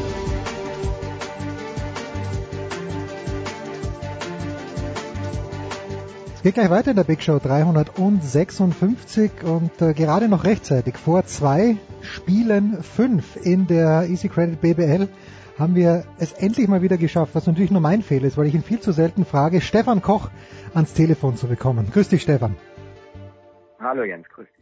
Stefan, wir haben es gerade vorhin im Fußballteil kurz angesprochen, bevor wir zum Basketball kommen, aber Lucien Favre wohl bestätigt als BVB-Trainer. Da hat äh, ich glaube, es war der David Ninos oder war es der Frank Flicke gesagt, das wird bei der anderen Borussia jetzt nicht so wahnsinnig gut ankommen. Du bist ja Sympathisant der, dieser anderen Borussia. Äh, geht dir das eigentlich hinten vorbei oder ist das schon, was macht das mit dir, wie wir Psychologen sagen? Also da du ja, ja Psychologe bist, ja. ähm, es, macht, es, es, es macht mit mir gar nichts. Also das ist ein das ist ein normaler geschäftlicher Akt im Profisport, äh, dass äh, ein Trainer sich umschaut, was für ihn die beste Option ist und offensichtlich hat Lucien Favre äh, Dortmund als diese Option gewählt, beziehungsweise der BVB auch, auch ihn als Trainer gewählt. Ich schätze äh, Lucien Favre sehr für das, äh, was er bei der anderen Borussia, bei in Anführungszeichen meiner Borussia in Mönchengladbach geleistet hat. Aber das löst ihn mir jetzt ganz ehrlich gesagt gar nichts auf. Also das ist, das ist Teil des Geschäftes. Äh, jetzt war er äh, im Ausland, jetzt kommt er nach Deutschland zurück, jetzt, jetzt geht er, äh, jetzt geht er nach Dortmund. Was soll ich denn sagen? Marco ja. Reus ist direkt von Mönchengladbach nach Dortmund gegangen. Das war ein größerer Schmerz. Kein Phantomschmerz, sondern das war ein echter Schmerz, dass Marco Reus dahin gegangen ist. Also, es gibt zweimal Spiel 5 heute Abend, die Bayern und die Berliner, die beiden ersten des Grunddurchganges. Äh, lehne ich mich sehr weit aus dem Fenster, wenn ich sage, Stefan, dass es äh, im Duell zwischen München und Frankfurt doch die größere Überraschung ist, weil Oldenburg in den Playoffs gerade zu Hause, die sind ja eigentlich immer stark. Nein, für mich war es umgekehrt. Ich muss es sagen, wir hatten ja ähm, bei Telekom Sport äh, unter den Kommentatoren so eine Umfrage mhm. Und ich habe Berlin gegen Oldenburg 3-0 getippt. Oh. Und ich habe ja und ich habe München Frankfurt 3-2 getippt. Ähm, also äh, war es für mich eigentlich genau umgekehrt. Ich hatte eigentlich das Gefühl äh, am, am, am Ende der Hauptrunde, dass Oldenburg so ein bisschen im Schlingern war, auch durch die Verletzung äh, von Deseu, dass sie aus meiner Sicht heraus eigentlich zu viele Punkte defensiv äh, hatten, äh, an denen sie für, für Alba angreifbar waren. Und deswegen bin ich von diesem äh, 2 zu 2 im Spiel 5 in dieser Serie deutlich überraschter als von dem Spiel 5 in der Serie Bayern gegen Frankfurt. Aber der Heimvorteil spricht ja für beide Favoriten oder ist es beim Spiel 5 dann fast Wurst, wo man spielt? Nein, ich glaube, ich glaube, da äh, hast du schon recht. Also der Heimvorteil äh, spricht definitiv für beide Favoriten, überhaupt kein Thema. Ähm, das, äh, das sehe ich genauso. Ähm, das sind zwei enge Serien. Und trotzdem müsste man am Ende äh, davon sprechen, wenn heute äh, Oldenburg oder Frankfurt gewinnen oder auch beide, äh, dann, dann hilft nur große Überraschungen, das Ganze einzustufen. Wir hatten ja während der Saison also wirklich die Situation, dass die Bayern vorne weggelaufen sind. Dann hat Berlin diesen diesen starken Run gestartet und äh, irgendwann hat man gedacht, es muss eine dieser beiden Mannschaften werden. Geht natürlich immer noch, dass es so ist, aber hattest du den Eindruck, dass die Mannschaften jetzt, warum auch immer, näher zusammengerückt sind zu Beginn der Playoffs, weil Bamberg, äh, die ja alljährlich vorne dabei sind, keine guten Grunddurchgang gespielt haben, die, die haben es eigentlich relativ locker und Anführungszeichen geschafft, äh, jetzt im Halbfinale zu stehen. Ja, sehe ich, sehe ich genauso wie du. Also diese ähm, klare Aussage, die man wahrscheinlich wirklich noch ähm, vor drei Wochen getroffen hätte. Wir sehen ein Finale Bayern gegen Berlin. Äh, die kann man in dieser Deutlichkeit nicht mehr aufrechterhalten. Bamberg, finde ich, hat sich sehr stabilisiert mhm. aufgrund der Tatsache, dass es die Mannschaft ähm, verstanden hat, glaube ich, jetzt ähm, eine Hierarchie zu finden und äh, eine Chemie der Führungsspieler untereinander. Also es ist jetzt eigentlich klar, äh, was hier passiert. Nämlich äh, der Spiritus Rector ist äh, ganz eindeutig Daniel Hackett. Mhm. Fies ist derjenige, der mit seiner Erfahrung das Team in Krisensituationen zusammenholt. Und Dora Wright, der bestätigt dieses Klischee, dass NBA-Spieler in den Playoffs immer noch einen draufpacken können. Und diese drei die geben einen Takt vor, den der Rest des Teams adaptiert. Und dadurch ist Bamberg aus meiner Sicht heraus wieder wettbewerbsfähiger geworden. Und Ludwigsburg ist ohnehin, muss man ja sagen, ein, ein Phänomen. Also äh, noch Justin Sears verloren und jetzt in, in Spiel 3 hat der Johannes Thiemann, glaube ich, die letzten anderthalb Minuten auf dem Parkett gestanden. Und die haben eine, eine solche Energie und, und, und, und eine Art und Weise zu, zu, zu spielen, dass, dass man wirklich äh, sagen muss, dass es, das ist die beste Ludwigsburger Mannschaft äh, definitiv seit John Patrick da ist, weil wir einfach mehr äh, offensive äh, Varianten und Möglichkeiten hat als seine Teams vorher und trotzdem die Defensive auf dem gleichen, vielleicht sogar noch auf einem Tick höheren äh, Niveau spielt. Also das sind äh, sollten Bayern und Berlin damit reingehen. Das sind dann wirklich äh, vier Halbfinalisten, die alle eine sehr beachtliche Qualität mitbringen werden. Jetzt hat uns aber Michael Körner vor zwei Wochen was, glaube ich, hier gesagt, oder was schon vor drei Wochen, dass äh, der Euroleague es im Grunde genommen völlig wurscht ist, wenn Ludwigsburg hier kein einziges Spiel mehr in diesem Jahr verliert. Ludwigsburg wird nicht in die Euroleague eingeladen werden. Wie schlimm oder wie toll wäre es denn für den deutschen Basketballsport? Wir spinnen einfach, ich spinne ein bisschen. Wie toll wäre es denn, wenn Ludwigsburg tatsächlich in diesem Jahr die Easy Credit BBL gewinnen würde?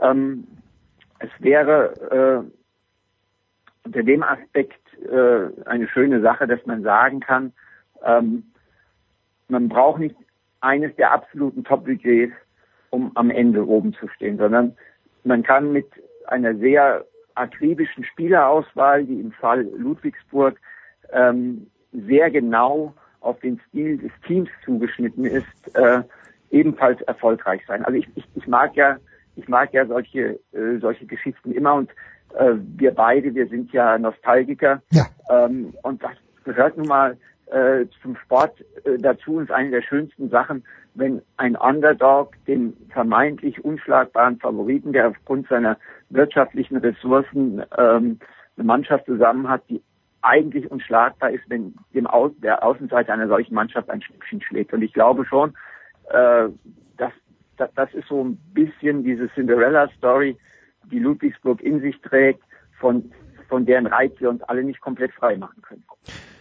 Die drei angesprochenen Bamberger Spieler, korrigiere mich bitte, wenn ich komplett falsch liege, aber die waren ja bei den letzten Runs, die waren im letzten Jahr nicht da, die sind neu dazugekommen. Äh, und diese Playoff... Dieses nicht, nee, Thesis war dabei. Ah, Entschuldigung, äh, Thesis, ja, okay. Ja. Aber die Erfahrung, ähm, man hört es auch immer in den NBA-Playoffs, aber die Erfahrung spielt, da ist dir egal, in welchen Playoffs du die sammelst, äh, oder spielt das schon eine Rolle, das Ganze auch mal in Deutschland miterlebt zu haben? Nee, ich glaube, ich, ich, ich, ich glaube nicht, dass das eine so große Rolle spielt. Es ist hilfreich, aber es spielt nicht die große Rolle. Ja, ein, ein Darrell Wright hat äh, NBA Playoffs äh, mit Finalsieg äh, erlebt. Gut, er hat, er hat in diesen Playoffs wenig. Äh, ja, sagen wir mal so. Ähm, er war dabei. Ja, Matthias Ginter ja, ist auch so. Weltmeister. Wir dürfen nicht vergessen, ja, Matthias Ginter ist Weltmeister. Ja, ja, genau. Genau, und, und, und schon wieder im vorläufigen äh, Kader von Jogi Ja. Als einziger, als einziger Gladbach. So, ähm, und jetzt haben wir wieder den Bogen geschlagen zum Anfang. So, aber jetzt zurück zu, ähm, also ich, ich, ich glaube, es ist wichtiger als die Erfahrung äh, in diesem Land zu haben, ist die Erfahrung gewonnen zu haben. Ein Daniel Hackett hat Titel gewonnen. Nikos Fiesis äh, hat gleich beides. Der hat weiß was ich glaube in fünf Ländern Meisterschaften gewonnen, hm. wenn ich ganz falsch liege.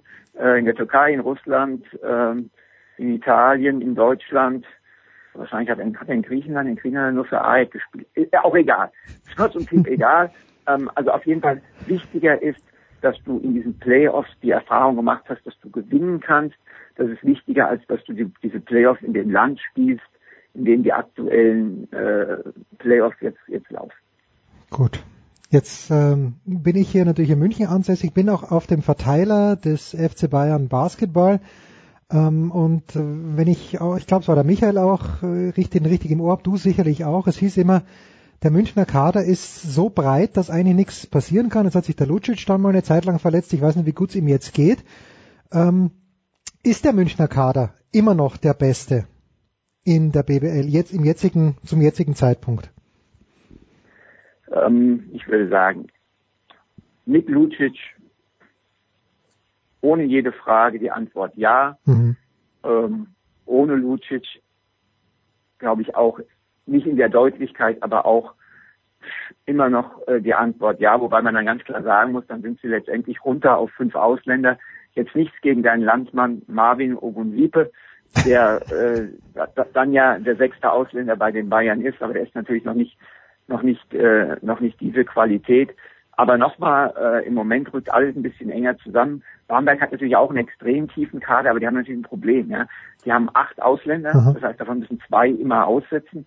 Und die haben halt die Verletzten auf den deutschen Positionen, wo du nichts großartig machen kannst mit Elias Harris, mit Bryce Taylor und, äh, und, und, und mit Patrick Heckmann. Ähm, also ich würde schon sagen, ja, der Bayern-Kader ist auf dem Papier immer noch der stärkste. Was, äh, um nochmal da, was ist mit dem Lucic passiert? Ich habe gesehen, wie der gekommen ist nach München, haben wir gedacht, ja, schon gut, aber jetzt nicht herausragend. Äh, und jetzt, äh, wenn ich dich richtig verstanden habe, dann macht er richtig den Unterschied. Ist der spielerisch so viel besser geworden? Also wie ich ihn die letzten paar Mal gesehen habe, ich hatte den Eindruck, er ist körperlich vor allen Dingen auch stärker geworden. Was hat sich beim Lucic verändert? Also ich glaube, die Bedeutung von Lucic für die Bayern äh, im Moment hängt sehr mit der Verletzung von Matschwan zusammen. Äh, also im Klartext, sie haben jetzt mit Danilo Bartel eigentlich nur einen echten Power Forward noch im mhm. Team. Lucic ist eigentlich ein Dreier, aber er kann auch die Vier spielen. Wenn Bartel vom Feld ist, ist die Alternative, Booker und Service, beide Center zusammenzuspielen, sieht nicht so wirklich gut aus. Mhm. Ist Lucic nicht da, ist die nächste äh, Option. Also ich meine, das, das, das kann man schon spielen mit beiden zusammen. Ja, äh, geht vielleicht auch gerade gegen gegen äh, gegen Frankfurt äh, ganz ganz ordentlich, weil Frankfurt ja mit, auch mit beiden Großen zuletzt immer angefangen hat, mit Morrison und Wohlfahrt Bottermann. Aber ähm, jetzt gegen die anderen Gegner, äh, die da noch drin sind, wird das deutlich schwerer. So. Und wenn dann Lucic nicht da ist und man nicht groß spielen kann, dann ist die nächste Variante schon mit Reggie Redding, der eigentlich Shooting Guard ist, auf der Vier zu spielen, also so klassischen Small Ball. Und das ist eigentlich nicht das, was ähm, die Bayern Halbfeldoffensive in diesem Jahr ausgemacht hat, sondern die Bayern Halbfeldoffensive hat schon ausgemacht, äh, die Power am Brett zu nutzen. Und auch wenn, wenn Lucic kein klassischer Vierer ist, sondern wirklich ein Dreier ist, so hat er doch ein paar Zentimeter mehr äh, als Redding und kann diese, diese Rolle da auf der Vier, äh, die durch den Ausfall von Matschmann äh, entstanden ist, schon ein Stück weit besser ausfüllen. Ich glaube, da ist ganz viel Wichtigkeit äh, von Lucic für das, für das Spiel der Bayern. Abschließende Frage. Ich habe von dir gelernt, dass gute Freunde zu Gordon Herbert Gordy sagen dürfen. Was hat denn Gordy heute noch in seinem Ärmel heute Abend? Sie haben das Spiel geklaut, Spiel 3 in München. Dann fährt München nach Frankfurt ja. und gewinnt dort ganz elegant mit 85 zu 50, äh, wahrscheinlich auch in dieser Deutlichkeit äh, verdient. Und jetzt kommen sie nach Hause. Es ist eigentlich fast unmöglich. Aber was hat Gordy noch in seinem Ärmel? Ich glaube, nichts Überraschendes. Gordy, es gibt Trainer, es gibt ja immer diese in Anführungszeichen Philosophien bei Trainern. Ne? Die eine heißt Simplicity in Execution, hm. also die Dinge, die man macht, einfach zu halten und genau auszuführen. Und die andere heißt Change and Surprise, nämlich mit äh, Wechseln und anderen Sachen zu kommen. Gordy ist einer der Trainer in der Liga aus meiner Sicht, der ganz stark Richtung Simplicity in Execution tendiert. Mhm. Und ich glaube nicht, dass, dass Gordy heute Abend mit irgendwelchen verrückten Verteidigungsvarianten, was weiß ich, kommen wird, sondern er, er wird das, was er eigentlich immer tut, versuchen, das, was die Mannschaft äh, das ganze Jahr getragen hat, äh, wieder in den Fokus zu rücken, neu zu stabilisieren. Das ist so, wie ich ihn über die Jahre hinweg kennengelernt habe, äh, sein Zugang zur Sache. Gordy, Simplicity and Execution. Was man da wieder lernt, das ist großartig. Steffen, ich bedanke mich ganz, ganz herzlich äh, bei dir. Äh, wenn aber jetzt Marco Reus äh, in den endgültigen WM-Kader von Jogi Löw aufrücken sollte, das, das freut dich dann schon noch, oder? Ja, das schon. freut mich, weil, weil, weil ich mag diesen Spieler. Ich, ich fand auch, auch wenn er Gladbach verlassen hat, seine, seine Verletzungshistorie, äh, die er in Dortmund auch erlebt hat, äh, auch bitter Nee, nee, alles gut. Also um Gottes Willen, da, da bin ich kein Nachtrag. Also ich bin, ich bin auch gar nicht so ein großer Fußballfan, wie du immer denkst. Ich, ich, ich verfolge das alles nur interessant. Sehr schön. genau. aber, aber Moment, ich muss es dann schon noch fragen. Wer äh, außer Matze Ginter hätte sich denn aufgedrängt bei den Gladbachern? Weil so nah bin ich nicht dran. Aber wer, wer hätte es noch jemand gegeben, von dem er gesagt hätte, hoppla, der hätte vielleicht eine Chance gehabt, in den WM-Kader zu kommen? Also wenn, wenn Lars Stindl sich nicht verletzt. Ah, stimmt, stimmt. Ah, ja, stimmt, stimmt, ja, stimmt. Ah, okay. Den, den hatte ich unterschlagen. Das war natürlich unglücklich, die, die Szene, nachdem er davor schon eine andere unglückliche Szene geliefert hat. Stefan Koch, fantastisch. Heute Abend zweimal Spiel 5 in der Easy Credit BBL und dann sind wir erst im Halbfinale. Ich bedanke mich bei dir ganz herzlich, Stefan. Wir machen eine kurze Pause. Big Show 356.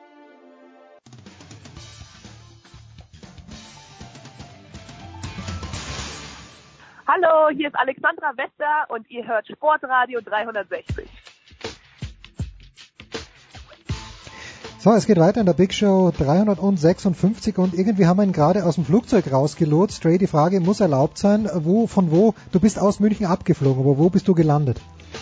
Äh, in Berlin, äh, weil jetzt, wenn es kurzfristig ist, dann äh, ist Berlin der einzige Flughafen hier in der Umgebung, wo man das bezahlen kann, wenn man äh, fliegen möchte von, Wolfsburg nach, oder von Wolfsburg nach München gelangen möchte, so vielleicht. Das heißt, äh, du bist auf dem Weg nach Wolfsburg und äh, ich habe es nicht ganz genau verstanden. Heiko Older bist auch wieder bei uns. Heiko, grüß dich. Du wirst Dre heute treffen. Äh, oder wie, wie schaut das aus zwischen euch beiden? Irgendwas, irgendwas durch den Busch? Ich will, ich will ihn noch ein bisschen piesacken. Heute Abend ist das erste Spiel Wolfsburg gegen Holstein Kiel. Ähm, und ähm, da sehen wir uns äh, im Stadion, sehen vielleicht noch vorher auf der Terrasse auf eine kalte Milch. Und dann werden wir schon mal ein bisschen, ein bisschen schnacken. Ähm, ja, also ich äh, bin gespannt. Ich denke mal, Dre ist etwas nervöser als ich. Ich habe mit Holstein Kiel nicht viel am Hut, aber ich bin halt als, sage ich mal, wie viele Sport- und Fußballfans schlägt das Herz halt für den Underdog. Ist einfach eine sensationelle Geschichte, ähm, was Kiel da geleistet hat und wäre schon schön, wenn die jetzt letztlich aufsteigen würden, auch wenn es mir, muss ich sagen, für Dre leid täte, aber Dre ist der Einzige, den ich kenne, der dessen Herz für Wolfsburg schlägt und ich glaube, ich sag nichts Verkehrtes, wenn ich erzähle, dass außerhalb von Wolfsburg so ziemlich äh, keiner an, an, äh, an Wolfsburg interessiert ist oder Interesse hat. Ja, gut, so. Kann ich auch, kann ich auch nachvollziehen. Ich meine, über Holstein Kiel ist natürlich auch eine wahnsinnig tolle Geschichte. Ähm, ich finde es auch gut, dass die DFL jetzt ähm, diese Ausnahmeregelung ähm, erlassen hat, ähm, weil das fand ich ein Unding, dass man jetzt denen, wenn sie es denn schaffen, den Zutritt in, in die in die Erstfußball-Bundesliga verwehrt, wenn es dann keine Sicherheitsbedenken gibt. Von daher, ja, freue mich aber auf, auf, auf die beiden Spiele, wobei ich denke, ist halt Sport, ne? Der wird besonders halt gewinnen. Und ich denke, hoffe, der VfL und denke auch, der VfL ist die bessere Mannschaft, aber der Heiko hat schon ganz recht. So kribbelt halt jetzt schon doch schon wieder ein bisschen. Genau wie letzte Woche auch äh, als gegen den FC gegen. Dre, aber, Leute? Warum, ja. Aber, aber Dre, warum sind die wieder da, wo sie letztes Jahr schon waren? Und die haben ja eigentlich die Truppe komplett umgekrempelt oder kräftig ja. umgekrempelt und trotzdem sind sie wieder da, ne?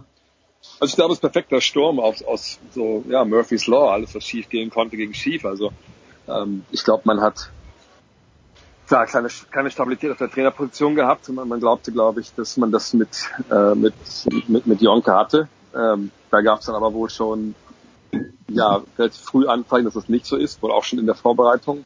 Äh, dann kam Martin Schmidt, ähm, der dann von sich aus gesagt hat, nee, ich, ich mache das nicht zu Ende. Ähm, naja, und, und da war dann das Chaos vorprogrammiert und dazu kam eine ellenlange Liste von muskulären Verletzungen, also jetzt oder oder generell Bewegchen, ja. Und ähm, ganz wichtige Spieler wie Camacho, der, glaube ich, in der Hinrunde, als er gespielt hat, mit der beste Wolfsburger war, vielleicht mit Kuhn Castells und Daniel Didavi, komplett rausgefallen. Vielleicht kann er heute Abend spielen, äh, vielleicht kommt er von der Bank wenigstens. Ähm, die Davi jetzt äh, viel oft ausgefallen und ich glaube, es fehlt mir einfach fehlt die Stabilität vom, vom Trainerstab, die Stabilität auch in der Mannschaft, weil die Jungs, die Leader waren, halt einfach nicht spielen konnten stellenweise. Und so hat es einfach so eine ganz blöde Eigendynamik gekriegt, ähm, wie im vergangenen Jahr halt auch schon. Und dazu noch die, ja, die Instabilität äh, im Management, die ganze Geschichte da um Olaf Rebbe äh, war natürlich auch, hat auch nicht gut davon beigetragen, dass man halt äh, ja, ähm, guten Fußball spielen konnte. Und deswegen stehen sie jetzt da, wo sie stehen. Aber ich sag mal so, also ich hoffe halt einfach, dass die Reaktion, die sie gegen Köln gezeigt haben, äh, dass das jetzt ein bisschen darauf hindeutet, dass sie sich gefangen haben, dass sie wissen, wie stark sie eigentlich manchmal wirklich auch sein können. Und das ist einfach reicht, die Liga zu halten und dass man dann beim VfL die richtigen Entscheidungen trifft. Habe ich letztes Jahr auch gehofft. ich dazu zum gleichen Zeitpunkt. Ähm, aber ja, aus Schaden wird man ja klug. Und, und ich, ich denke, der VfL jetzt mit Jörg Schmatke haben sie auch jemanden geholt, der wirklich, glaube ich, Fachverstand hat, von dem ich dann auch eine Menge halte. Und ich hoffe, dass der wirklich dann ja, dann eine Mannschaft zusammenstellt und ein Umfeld und vielleicht auch einen neuen Trainer holt, wer weiß. Ähm, wo halt alles zusammenpasst. Und ähm, ja, mehr als die Hoffnung bleibt dann natürlich als Fan dann auch nicht. Ich finde das ja generell interessant, weil du gerade sagst, letztes Jahr hattest du das gehofft. Ne? Letztes Jahr haben Kiel und Wolfsburg noch zwei Ligen getrennt. Ja. Kiel, darf man nicht vergessen, ist ja erst Aufsteiger. Und äh, also wie die, ich, ich bin mal gespannt heute Abend, die können ja ein, also Mauern können die ja nicht. Das ist der beste Sturm der zweiten Liga. Die haben so viele, die da Tore schießen können. Ähm, und ich hoffe, die rennen da nicht ins Verderben und, und versauen sich schon alles im Hinspiel. Ähm, aber ich finde die Geschichte einfach so fantastisch. Ist ja auch so schön. Wir saßen hier beim NDR am Montag in der Konferenz und dann haben wir so gesagt, sag mal, müssten wir nicht mal eigentlich für die ARD ein Stück machen? Wer ist Holstein Kiel eigentlich? Weil zum mhm. Beispiel als Heidenheim oder Sandhausen aufgestiegen sind, da hat das hier oben auch niemandem etwas gesagt. Ne? Da wollte man auch mehr wissen über den Verein. Ja. Und Holstein Kiel kennen, glaube ich, die meisten außerhalb von Schleswig-Holstein nur aufgrund des Werner-Films vor drei. oh, jetzt ist Heiko abgebrochen. Gerade sagt der Werner-Film und schon ist er weg. euch noch. Ah ja, na gut, dann nochmal. Genau. Auf, auf, aufgrund des Werner-Films nochmal. Einfach bitte aufgrund genau. des. Also äh, kennen Holstein-Kieler nur aufgrund des Werner-Films. Da gibt's ja zu Beginn diese tolle äh, Marktszene und äh, da hießen sie ja Holzbein Kiel mit äh, Klaus Lörach im Tor, ne, der seinen Keramikladen, sein Keramikstand da hat. Und äh, Zittermann und Bernie Blindmann, wie sie alle heißen, ist ja sensationell. Und ähm, ansonsten kennt man, glaube ich, nicht so viel von Kiel. Und das ist ja auch ein Verein, Dre hat angesprochen, die wurden ja von der DFL so ein bisschen ja fast abgestraft für ihren Erfolg. Da hieß es dann, nee, ihr könnt eure Heimspiele nicht austragen, das ist zum Glück jetzt weg oder geregelt. Das ist aber ein Verein, ich war jetzt zweimal da, das ist noch so richtig anders, also wie man es gar nicht mehr kennt in diesen Bundesliga-Stadien. Da ist die Gästekurve noch wörtlich zu nehmen, weil es ist so ein weites Rund hinterm Stadion, äh, hint, hinterm Tor. Die, da stehen die Gästefans schön natürlich unüberdacht und weit weg vom Spielfeld, so wie es früher in den 80ern halt ähm, Usus war. Und das Witzigste, was ich da erlebt habe, ist, wenn du eine Tagesakkreditierung hast, so wie ich sie dann halt habe, weil ich keine Dauerakkreditierung habe, weil ich dann ja nicht ständig vor Ort bin, dann musst du dir diese Tagesakkreditierung Registrierung an der Tankstelle anderthalb Kilometer entfernt vom Stadion abholen. Also da musst du dir vorstellen, du gehst da hin, ja, ich habe gerade die, die fünf getankt, nimm noch ein Kaugummi, ein Mineralwasser und die Tagesakkreditierung bitte. Und, äh, und das soll, soll selbst in der Bundesliga so bleiben nächstes Jahr. Also ich stelle mir da die Bayern-Berichterstatter vor, die da zuerst zur Tankstelle müssen, um ihre Tagesakkreditierung zu holen. Also das ist halt auch sowas, was einfach sympathisch ist. Das hat in der Tat Charme. So, jetzt ist aber Bostons very own Heiko Older am Rohr. Äh, und er ist jetzt nicht in Boston, Dre, wenn die, äh, die, die Celtics vielleicht in die NBA Finals aufsteigen. 2 zu 0 führen, äh, führt die Mannschaft aus Boston, aber dem auch zwei Heimspiele gehabt. Kann Cleveland das noch drehen und wenn ja, wie, Dre? Passieren kann alles. Ähm, natürlich, aber nach dem, was man jetzt in den ersten beiden Spielen gesehen hat und man muss den Schirm, glaube ich, auch weiter aufziehen. Also nicht nur in den ersten beiden Spielen, sondern halt in den gesamten Playoffs bisher, eigentlich in der ganzen Saison von Cleveland. Da muss man sagen, dass es eben eigentlich keine gute Mannschaft ist. Und, und Indiana hat schon in der ersten Runde ja, alle zehn Finger, die sie haben, da an die Wunden gelegt, defensiv. Ähm, da hat man es gerade noch so geschafft in sieben Spielen gegen eine Mannschaft, die natürlich überrascht hat dieses Jahr, den Victor Oladipo, einen sehr talentierten jungen Spieler hat, der einen großen Sprung gemacht hat. Äh, wo aber der Rest der Mannschaft vielleicht nicht ganz so talentiert war, um jetzt endgültig dann dem Cavs den Knockout-Punch zu verpassen. Die Celtics sind aber so gut und die Celtics sind auch körperlich nicht so unterlegen, wie das die Raptors waren in der zweiten Runde. Und äh, die Celtics glauben auch an sich. Die haben einen klaren defensiven Plan, die haben offensiven Plan, die haben Spieler, äh, die in der Saison den Sprung gemacht haben, wie Jalen Brown, Jason Tatum, Ella Horford auch einen gewissen Sprung gemacht natürlich. Ähm, und sind unglaublich gut gecoacht. Und für mich sind die Cavs klare Außenseiter äh, in dieser Serie jetzt. Ähm, habe auch vorher gesagt, dass ich die, die Celtics da vorne sehe in sieben Spielen, aber mittlerweile glaube ich gar nicht mehr, dass es sieben werden. Hm. Bin mir eigentlich relativ sicher, dass es eine relativ kurze Serie wird, wenn wir eins gesehen haben, dann, dass LeBron James natürlich Spiele auflegen kann, wie jetzt in Spiel zwei, ja, Triple-Double, äh, über 40 Punkte. Aber das reicht dann irgendwo nicht, ja, weil einfach von den Ergänzungsspieler zu wenig kommt, weil diese, diese Mannschaft von Tyron Lue, dem Trainer der Cavs, einfach die haben nicht genug Möglichkeiten äh, umzustellen, weil sie einfach taktisch längst nicht so fest sind. Ja, und Brad Stevens auf der anderen Seite, der hat mit seinem Team das ganze Jahr gearbeitet, die haben das ganze Jahr Automatismen geschärft, ähm, Spielzüge einstudiert, ja, die, die Taktiken und, Techniken verfeinert. Und in Cleveland erinnern wir uns, im Februar gab es einen großen Umbruch, ja, wo, wo sechs neue Spieler kamen. Und ähm, seitdem haben die auch kaum trainiert und es ist einfach jetzt so eine Ansammlung von, von Leuten, die von LeBron James lebt der defensiv dann aber nicht so verteidigen kann, wie es eigentlich müsste. Und wo sie einfach auch, wie gesagt, ne, relativ simpel agieren und das nutzen die, die Celtics bisher gnadenlos aus und ähm, sicherlich wird es nicht jedes Mal ein Blowout geben, aber ich bin mir relativ sicher, dass die Celtics diese Serie gewinnen, auch wenn sie dann vielleicht ein, zwei Jahre zu früh in den NBA Finals stehen. Heiko, ja, vor allen Dingen, bei die, die besten beiden Leute spielen, äh, fehlen ja noch. Also Gordon Hayward hat ja fast gar nicht gespielt, außer den paar Minuten zu Beginn und Kyrie Irving fällt ja auch seit war das Mitte März oder so aus. Also für mich ist das schon überraschend, äh, ähm, ohne dass ich jetzt hier hier der äh, irgendein Spiel gesehen habe diese Woche, äh, diese diese Saison überhaupt, Entschuldigung. Ähm, aber dass die so weit gehen, ich hätte schon gedacht, dass es gegen Philly knapp wird, äh, dass sie da eventuell ausscheiden. Äh, aber das ist schon schon sehr sehr überraschend und ist natürlich auch vielversprechend, was die Zukunft angeht. Nur andererseits, wenn es früher kommt als erwartet, warum nicht jetzt mitnehmen, was du mitnehmen kannst? Ne? Und das erinnert mich so ein bisschen, wenn ich die die Stats da immer sehe, LeBron 42 Punkte im letzten Spiel, wie die Duelle Cavaliers gegen Celtics so vor zehn Jahren. Damals hatten ja die äh, da der einzige Unterschied war, da hatten die Celtics halt Paul Pierce, Kevin Garnett und Ray Allen, also die Big Three. Diesmal sind sie noch breiter aufgestellt gefühlt, aber alles, was die Cavs haben, ist LeBron und dann ist er ja letztlich zu der Erkenntnis da gekommen, allein schaffe ich es nicht deshalb muss ich ein anderes Superteam bilden und ist nach Miami gegangen. Ja, das war damals ja auch eigentlich ähm, genau das, das Ding, dass er halt eine Mannschaft da um sich herum hatte, die nicht wirklich gut war, genau wie jetzt auch. Nur da war er halt noch im, im Saft. Und das mhm. war eine Mannschaft, die das ganze Jahr zusammen war. Und das ist jetzt ein Team, wie gesagt, das war nach der Hälfte der Saison noch nicht mal.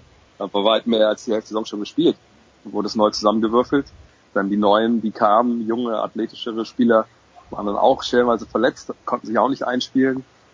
Naja, und dann stehst du jetzt da und ich glaube, die Eastern Conference, muss man auch ganz klar sagen, ist an der Spitze, klar die schwächere von den beiden. Ähm, und der, der Meister dieses Jahr wird im Westen gerade ausgespielt zwischen, zwischen Golden State und Houston und ähm, dass die, die Celtics jetzt da stehen, wo sie stehen, eben zwei Spiele, zwei Siege entfernt von den NBA Finals, ist halt auch äh, der Tatsache geschuldet, dass Toronto ein Papierzieger war. Ja, die haben in der regulären Saison guten Basketball gespielt. Es waren auch knappe Spiele gegen Cleveland dabei, aber sie waren einfach weiß nicht, ob sie dann geglaubt haben oder ob sie die Qualität hatten und was auch immer. Jedenfalls haben sie es nicht geschafft.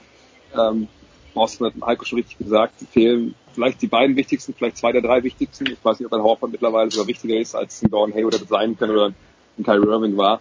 Ähm, und Philly war einfach verdammt jung so, und haben einfach Fehler gemacht.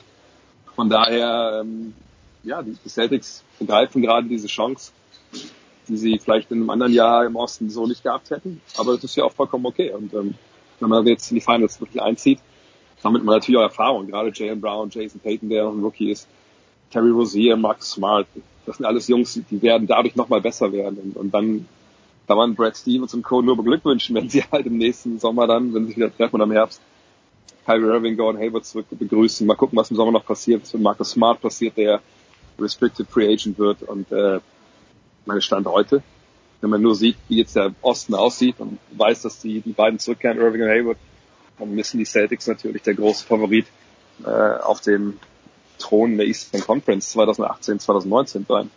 Naja, zumal ja auch Cleveland wahrscheinlich noch schwächer wird, wenn LeBron weggehen wird. Ähm, in, sehr wahrscheinlich im Westen. Was ich aber dieses Jahr schön finde und das nur als kompletter Außenseiter von Deutschland betrachtet, im vergangenen Jahr waren die äh, waren die Final, waren die Playoffs bis zu den Finals ja langweilig. Äh, Golden State ist äh, mit zwölf Siegen in die Finals marschiert und die äh, Cavaliers hatten äh, ein Spiel verloren zu Hause gegen die Celtics im Conference-Finale und das war eine Sensation. Also dieses Jahr finde ich beide beide Seiten im Westen und im Osten richtig schön spannend. Äh, Philly hat sich schon da mal schon mal eine, eine Marke gesetzt. Die werden die nächsten Jahre, könnte ich mir vorstellen, dass das ein Duell mit den Celtics wird, immer ums äh, Finalticket. Also es ist schön zu sehen, dass das auch ein bisschen unvorhersehbarer äh, ähm, geworden ist, weil normalerweise vor vor Playoff-Beginn hätte ich auch gesagt, jetzt okay, Celtics gegen Cleveland, na vielleicht können die Celtics eins eins gewinnen, aber jetzt sind sie 2-0 vorn. Also das macht Spaß und das ist schön, wenn man halt nicht vorher schon weiß, ähm, ja, wer wer durchgeht. Ne? Trey, du hast ja heute da muss man, ehrlich, ja. man muss sagen, muss schon ehrlich sein, dass die Playoffs nach der ersten Runde dieses Jahr auch langweilig waren. Also in der zweiten Runde ist, ist gar nichts passiert. Es, es war ein, ein knappes Spiel dabei, auch in den klar entschiedenen Serien sicherlich. Aber am Ende des Tages waren das halt super kurze Serien. Das ist ja auch dieses große Loch im Spielplan zwischen äh, der zweiten Runde und Beginn der Conference Finals. Und jetzt steht es 1-1 im Westen, steht 2-0 im Osten hoffen wir mal, dass das zumindest eine Serie der beiden über sechs oder sogar sieben Spiele geht, aber es kann genauso gut sein, äh, dass wir auch nur vier oder fünf Spiele sehen. Dann ist es, dann guckt man zurück bei einem Jahr oder zwei und sagt, naja, so knapp war das alles dann doch irgendwie nicht. Ähm, sag mal so, es ist, momentan haben wir eine Phase in der NBA, wo, wo in den Playoffs, ja, es irgendwie ziemlich klar ist, wer dann gewinnt. Vielleicht ist es nicht der, den man vor der Serie halt äh, auf, auf dem Zettel hatte, so wie jetzt Boston. Ähm, aber die, die Serien an sich nach der ersten Runde waren dann schon relativ klar. Aber vielleicht ändert sich das jetzt in den, in den kommenden Tagen in den Conference Finals. Ganz kurz noch, Dre, wie, wie, wie nah dran, du hast ja das äh, Spiel kommentiert für der Zone, wie nah dran waren wir in der zweiten Serie eben bei äh, Houston gegen Golden State, dass es da auch 2-0 für Golden State steht oder war das, äh, war das nie, äh, nie zur Debatte? Weil der, der Endausgang war ja relativ glatt. Also es, es gab ein paar Phasen in der, in der zweiten Halbzeit auch, wo, wo Golden State nochmal rangekommen ist auf, auf 12 Punkte, weil auch das nächste oder 11. Äh, und dann haben die Rockets immer wieder gekontert und ähm, haben gestern auch klar den besseren Basketball gespielt, waren klar die bessere Mannschaft an beiden Enden des Feldes. Und ich glaube, alle diejenigen, die gesagt haben, oh, die Serie ist vorbei, da am besten nach Spiel 1, die, ja, die gucken vielleicht drauf und denken, oh wow, das, das war ein bisschen überraschend. Also man weiß schon, dass das Golden State besser Basketball spielen kann, als wir das gestern gezeigt haben. Ähm, ähm, von daher kann man erwarten, dass sie jetzt für den Spiel 3 zu Hause mal richtig was drauflegen. Auf der anderen Seite weiß man auch, dass gestern sicherlich, ich will nicht sagen, es war ein perfektes Spiel von Houston, aber da lief schon viel, viel, viel, viel richtig gut ähm, für das Team von Coach Mike D'Antoni. Ähm, nee, ich glaube, es kann weiterhin eine enge Serie sein. Ähm, aber es war der Klassiker, ja. Spiel 1 hatte Houston halt diese Idee, diese Isolation für James Harden, haben sie ein bisschen verrannt in diese Geschichte. ähm, Golden State hat einfach seinen Defense gespielt, die sie immer spielen und vorne von, von Kevin Durant gelebt. Dann hat Mike D'Antoni einiges geändert. Wir haben das nicht nur auf Isolation gegangen, auch andere äh, Spielzüge auch noch mit eingebaut. Darauf war Golden State jetzt nicht wirklich vorbereitet. Also sie waren ein bisschen, ja, vielleicht waren sie fünf Prozent weniger motiviert dabei. Ähm, wir haben ein bisschen ja, den Fuß vom, vom Gaspedal gelassen und das hat halt gereicht. Äh, und so kamen sie überhaupt gar nicht in ihre Offense. Und jetzt kann halt Steve Kerr äh, wieder reagieren. Das ist ja das Schöne, so Playoff-Serien, wenn zwei Teams äh, ungefähr gleich gut sind, dass es dann darauf ankommt, wer ändert was von Spiel zu Spiel. Und, und das macht es halt so unglaublich interessant. Und, und Spiel 3 wird wird richtig, richtig spannend werden in Oakland. So, und Spiel 1 heute Abend, das wird Wahnsinn werden, denn Heike Olderb und André Vogt werden beide in Wolfsburg sein. Wer Dre hören möchte, Wölfe Radio, man findet es auf der Homepage des VfL Wolfsburg. Ähm, Aber nicht heulen, nicht heulen da denn, nicht? Nein, macht er nicht. Es, es, ging doch bis jetzt immer gut, glaube ich, bei, bei Dre. Also das letzte Mal nee, ging... Nee, also das, das Spiel gegen HSV natürlich nicht. Ah ja, stimmt, okay, HSV war es auch dabei, ja. Gegen den FC und äh, aber es, egal was da passiert, mal dann ein anderes Spiel und ich, ich bin extrem gespannt, weil glaube ich auch Holstein Kiel einfach so eine Blackbox ist. Ähm, klar, man, man sieht, wie Tore die geschossen haben. Ähm, ich habe das Spiel auch gegen Braunschweig gesehen, was war die B-Mannschaft von denen im Endeffekt. Die haben auch sechs Tore gemacht. Ja. Also äh, wird wird super, super spannend und äh, freue mich einfach auch, freu mich auch ein bisschen, weil es nur wieder, beim VfL hat man ja immer wie Endspiele. Entweder um Europa oder um Meisterschaft oder um Pokal oder halt um Abschied. Immer was an Heiko, Heiko, ganz kurz noch, du bist dort für den NDR oder für Spiegel Online. Wer, wer ist dein Auftraggeber heute Abend? Oh, mein Bauchladen. Ah, herrlich, der Große. Da ist für jeden was dabei bei Heiko Older. Danke dir, Heiko, danke Dre. Äh, schau, dass du nach Wolfsburg weiterkommst von Berlin aus. Äh, Heiko wird sich bald aus Hamburg äh, auf den Weg machen. Wir machen eine kurze Pause und dann gibt's hier noch, geht's weiter in der Big Show 346.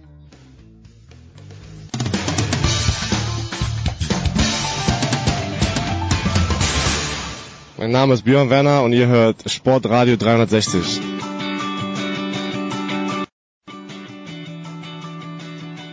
Herrschaften, es geht weiter in der Big Show 356 und wir machen weiter mit Radsport. Freue mich immer, wenn die beiden Herren mit am Start sind. Zum einen vom SID Ruben Stark. Servus Ruben. Servus. Und zum anderen von radsport-news.com Felix Mattes. Servus Felix. Servus, Gute. Gute, sagt er, der, der Hesse. Großartig, fantastisch. Ähm, ich lese mit großer Begeisterung, äh, Felix, fange ich mit dir an, ich lese mit großer Begeisterung, oder ich habe es auch von Weitem gesehen, dass der Giro in Jerusalem seinen Anfang genommen hat. Am 4. Mai war das schon. Wir sind jetzt, äh, ich glaube, nach der 14. Etappe. Äh, jetzt ist die Radsportnation Israel also ich kenne mich nicht gut aus, aber Israeli ist mir noch keiner untergekommen im, im vorderen Feld von irgendwas. Oder täusche ich mich da, Felix? Warum war es wieder nur das liebe Geld? Warum gerade Jerusalem, Israel? Ähm, ja, ich glaube, vielleicht, das war das liebe Geld. Vielleicht sollte ich, vielleicht sollte ich auch was dazu sagen. Ja, Ruben, bitte. Ja, ah, bitte, entschuldige, Ruben, dann hau rein, hau rein, bitte, bitte. Ähm, ja, zum einen, es gab, muss man sagen, zwei Israelis, die dabei gewesen sind beim Giro. Einer fährt noch, der andere ist früh ausgestiegen, erkrankt. Das waren die ersten beiden, die überhaupt bei einer großen Rundfahrt angetreten sind. Sie sind angetreten in einem zweitklassigen Team der Israel Cycling Academy, ähm, die eine Wildcard bekommen hat. Und warum hat sie die bekommen? Weil da ein äh, schwerreicher Immobilienmilliardär dahinter steht, der aus ähm, Kanada nach Israel emigriert ist. Ähm, jetzt, wenn ich es richtig zusammenbringe, ist er der Sohn eines Holocaust-Überlebenden Mhm. und hat deswegen die Be Beziehung zu, zu Israel, Sylvan Adams. Der hat auch den Giro-Start nach Israel gebracht mit seinem Geld. Er stand auch für große Teile des Budgets gerade. Das waren umgerechnet etwa 27 Millionen Euro. Ähm, schon, schon ein fettes Paket, ähm, weil es ja auch logistisch extrem aufwendig gewesen ist, ähm, diese ganze Nummer darüber zu bringen. Ähm, und er sieht sich so ein bisschen als Brückenbauer natürlich. Ähm, er hat viel dafür geworben und er will so ein bisschen dafür sorgen, dass äh, auch der Rennradsport so ein bisschen Wurzeln schlägt in Israel. Ähm, da wurde auch dort natürlich von PR-Agenturen viel dafür getan. Er war da mehr oder weniger omnipräsent. Ähm, man konnte unter anderem das Team beim Training begleiten, all solche Sachen. Er hat immer wieder über sein Ansinnen, über seine Beweggründe etc. gesprochen und klar, beim, beim Giro ist es natürlich auch so, wenn da jemand kommt und hat äh, eine Menge Geld, dann sind die auch so, so ein bisschen empfänglich dafür. Und ähm, aber man muss sagen, das war unterm Strich ähm, doch ein gelungener Ausflug. Ähm, Gerade in Jerusalem war ein ganz besonderes Flair natürlich in dieser Stadt.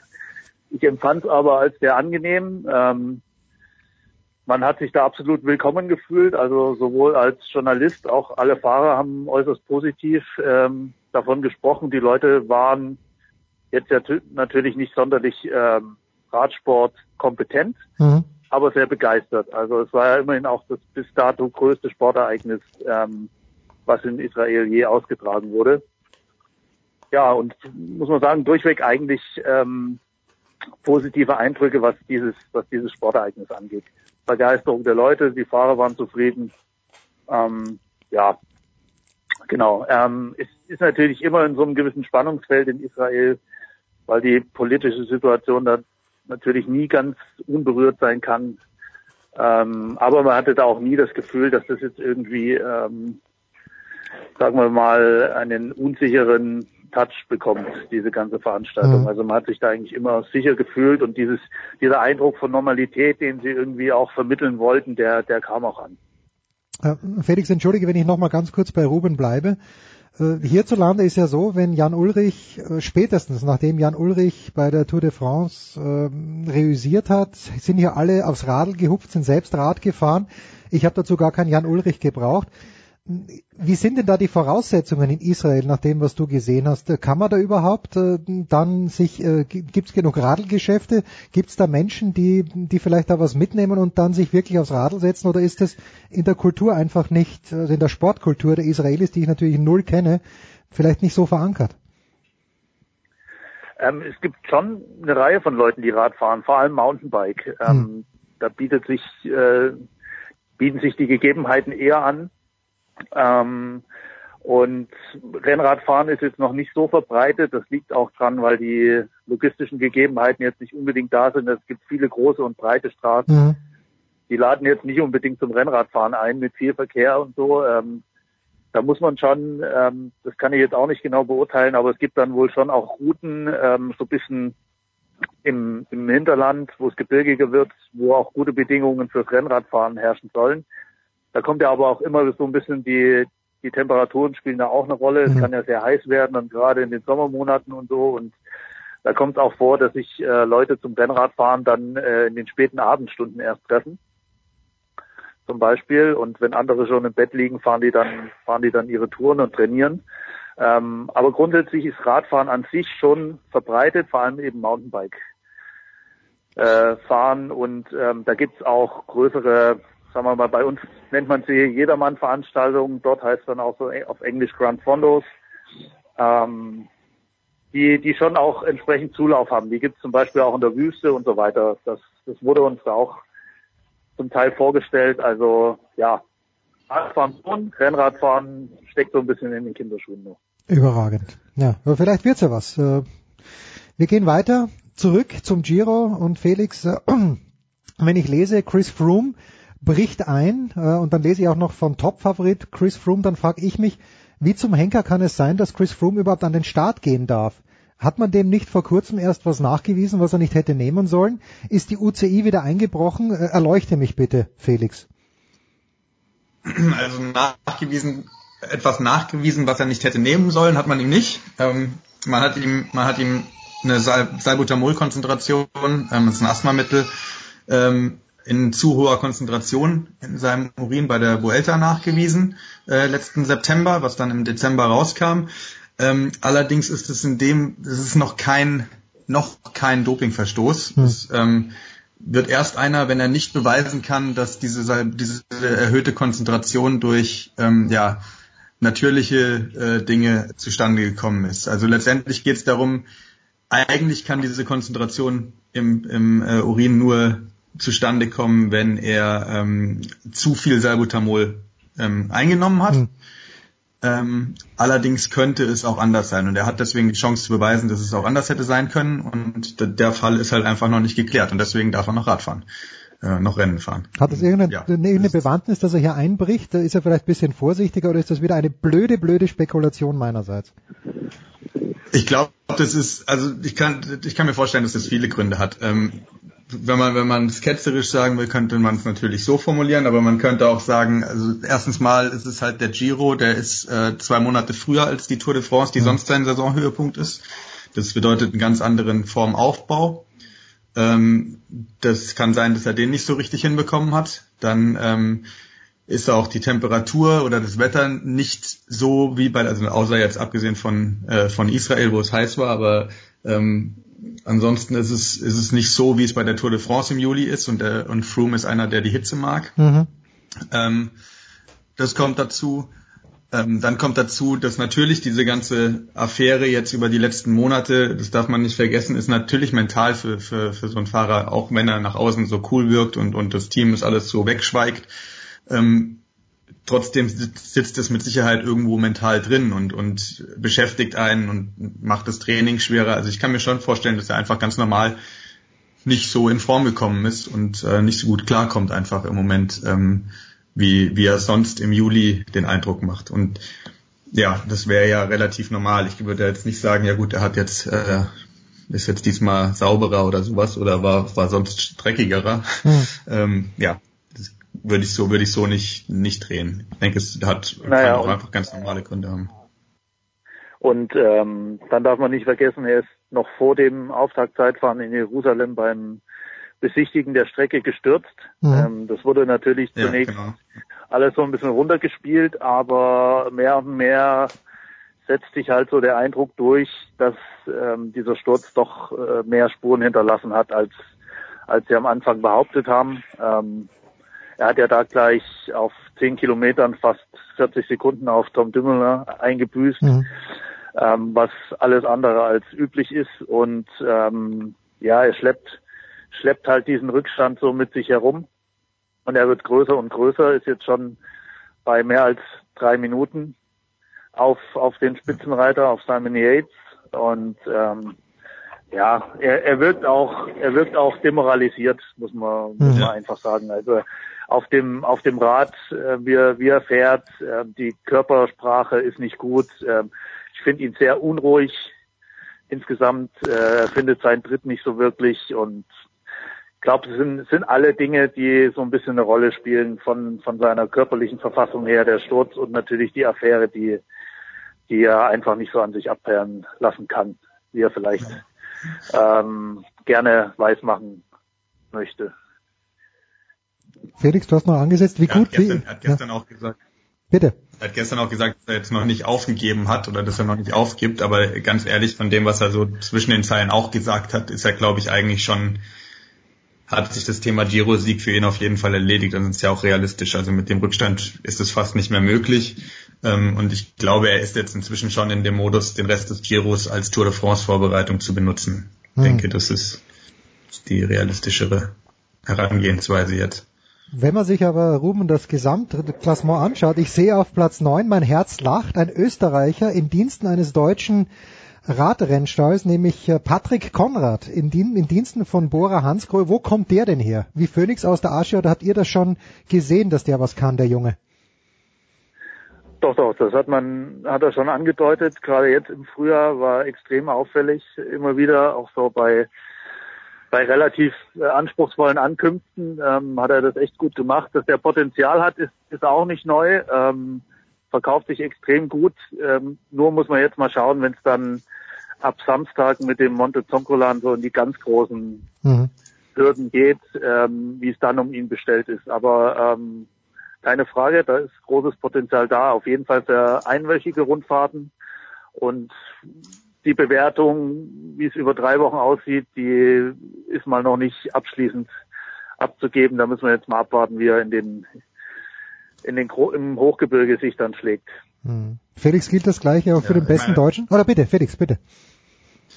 Ja, es ist, also wie, wie Ruben auch schon sagte, also es ist halt, es kommen die, die ganz schweren äh, Hochgebirgsetappen kommen noch, aber Konrad war letztes Jahr auch schon, ich glaube, 16. in der Gesamtwertung mhm. vom Giro. Ähm, also er kommt über die drei Wochen klar, aber er wird nicht unbedingt jetzt in dem, also es wäre sehr stark, wenn er in den Top 10 bleiben würde. Das wäre schon, wäre schon sehr stark. Realistischer ist halt vielleicht die, die Top 15 anzupeilen. Ähm, ja, aber wie gesagt, die schwersten Tage kommen noch. Und das, was du gerade ansprechen wolltest, das äh, selbe gilt eigentlich auch für, für Max Schachmann, für den besten Deutschen, mhm.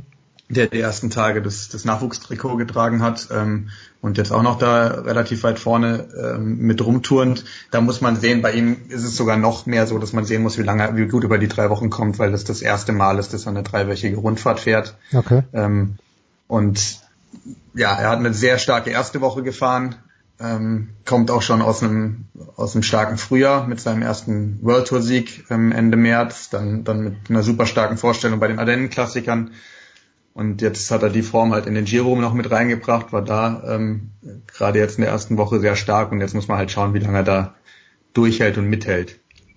Und ob er vielleicht vielleicht sogar noch, weil ich habe mit ihm im April mal gesprochen, ähm, was die Ziele angeht und er hat gesagt, also wenn, wenn man auf Klassement fährt, muss man eigentlich schon äh, Top 10 oder Top 15 anvisieren, weil alles andere, aber Top 20, das interessiert dann auch keinen mehr. Ähm, also ich glaube, es könnte sein, dass er in der, dass er jetzt dann irgendwann, wenn es wenn es nicht mehr reicht, um vorne in die Top 10 zu fahren oder Top 15 zu fahren, dass er dann vielleicht sogar ein bisschen rausnimmt und dann mhm. irgendwann sich noch einen Tag für Angriff auf eine Etappe herauspickt. Okay.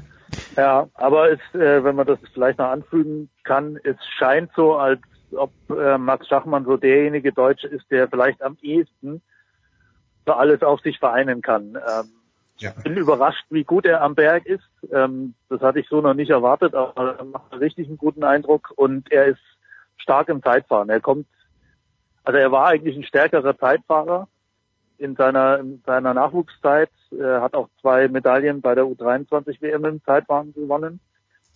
Und also wenn er tatsächlich jetzt das Bergfahren noch dazu bekommt in hoher Qualität und er hat hat mir auch gesagt, er fährt extrem gerne am Berg. Das mhm. ist schon mal keine so ganz schlechte Voraussetzung dafür. ähm, also könnte er tatsächlich derjenige vielleicht sein aus deutscher Sicht, der am ehesten mal in der Lage ist, über drei Wochen da irgendwie ein Wörtchen mitzureden. Er hat halt den gegenüber Emanuel Buchmann eben den Vorteil, dass er richtig gut Zeit fahren kann. Das ist bei Buchmann eben nicht so gegeben. Ja, und im Vergleich ja. zu Kemner wiederum im Moment noch das bessere, so wie es im Moment aussieht, das bessere äh, Klettern. Also das, das er ist so zwischen den beiden, würde ich, würde ich sagen, was die ja, genau. aufgeteilt. Bei Kemner kann man, bei Kemner kann, kann man, man Kemner kann man überhaupt noch nicht äh, so einschätzen, weil der wirklich sehr, sehr bedächtig da von Sunweb auch an die dreiwöchigen Grundfahrten rangeführt wird. Der ist die Vuelta letztes Jahr gefahren, aber nicht durchgefahren, weil er leichte Knieprobleme bekam. Ähm, auch da steht eben die Bewertung noch aus, ob er tatsächlich dann irgendwann mal in der Lage ist, äh, so eine dreiwöchige Grundfahrt zu fahren. Da ist auch der erste Schritt, dass er es mal über eine Woche beweist, ähm, dass er da hinschnuppern kann. Abschließend noch ein Wort zum Führenden. Felix. Simon Yates, äh, ist das jemand, mit dem man auch dann vielleicht bei der Tour rechnen muss? Oder ist das jemand, der auch äh, die angesprochenen Probleme, die Konrad und Schaffmann, die, die du schon erwähnt hast, jetzt die ganz schweren Etappen kommen ab Samstag. Wie gut ist denn Simon Yates? Auch im Hinblick auf die Tour de France dann? Also die Tour wird er dieses Jahr, soweit ich weiß, nicht fahren. Ach, dann, dann hat sich, diese Frage hat sich dann erledigt, dann im Tour. Ja. Ist, ist der, der der sein Zwillingsbruder. Genau, Ah. sein Zwillingsbruder ist da vorgesehen für die Tour als Kapitän. Ähm, Simon Yates wird dann wieder bei der Vuelta ähm, auftreten und dann vielleicht nächstes Jahr die Tour angreifen, wenn er jetzt den Giro gewinnt. Ähm, also er ist auf jeden Fall, er hat schon genug bewiesen, dass er, dass er über die drei Wochen kommt. Also Hm. da, da brauchen wir gar nicht, ähm, ähm, gar nicht äh, ähm, Zweifel. drüber spekulieren. Also das schafft er auf jeden Fall. Er hat das weiße Trikot bei der Tour de France schon gewonnen. Ähm, also die Nachwuchswertung. Also da bin ich mir Das ziemlich sicher. Adam, Das einzige, soweit ich weiß, haben das beide schon gewonnen. Die, Oder haben es beide sogar schon gewonnen? die, die, die Yates können da, Zwillinge, kann man nicht auseinanderhalten. die Yates können alles. bin mir nicht hundertprozentig, aber soweit ich weiß, haben es beide schon gewonnen. Ähm, ja, und das, das, das, das Thema ist jetzt einfach, dass er halt in der, in der ersten Giro-Hälfte jetzt sehr Vollgas gefahren ist. Und man muss schauen, ob er dann, äh, ob er über die drei Wochen am Ende nicht ein bisschen zu viel Körner jetzt verblasen hat, aber er sagt auch selbst, er muss so fahren, weil er braucht Vorsprung ähm, auf, auf Tom Dumoulin, weil der eben der, äh, der deutlich bessere Zeitfahrer ist. Und am nächsten Dienstag steht halt noch ein, ein Einzelzeitfahren an. Ähm, deswegen, ja, also ganz sicher ist auch, also bisher wirkt er sehr dominant, aber der, der Sieg ist noch längst nicht in trockenen Tüchern. Mit dem aktuellen Abstand von 47 Sekunden auf Dumoulin ähm, würde die Tendenz durch das Zeitfahren eher zu Dumoulin gehen. Allerdings kommen halt auch noch fünf Bergankünfte. Und wenn Yates das Niveau hält, was er jetzt in den ersten, der ersten Giro-Hälfte gezeigt hat, dann ja, wüsste ich nicht, wie den einer schlagen soll am Berg. Ähm, Das ist nochmal eine klare Ansage. Und übrigens, man kann das Ganze sehen auf Eurosport und was ich gesehen habe, das äh, rosa Trikot ist nicht mehr ganz so rosa. Es schien mir doch deutlich dunkler geworden zu sein seit den Tagen eines Francesco Moser. Das war die Zeit, dass ich noch aufgepasst habe. Danke herzlich Ruben Stark vom SID. Danke herzlich Felix Mattis, äh, radsport-news.com. Wir machen eine kurze Pause, dann geht's hier weiter in der Big Show 356.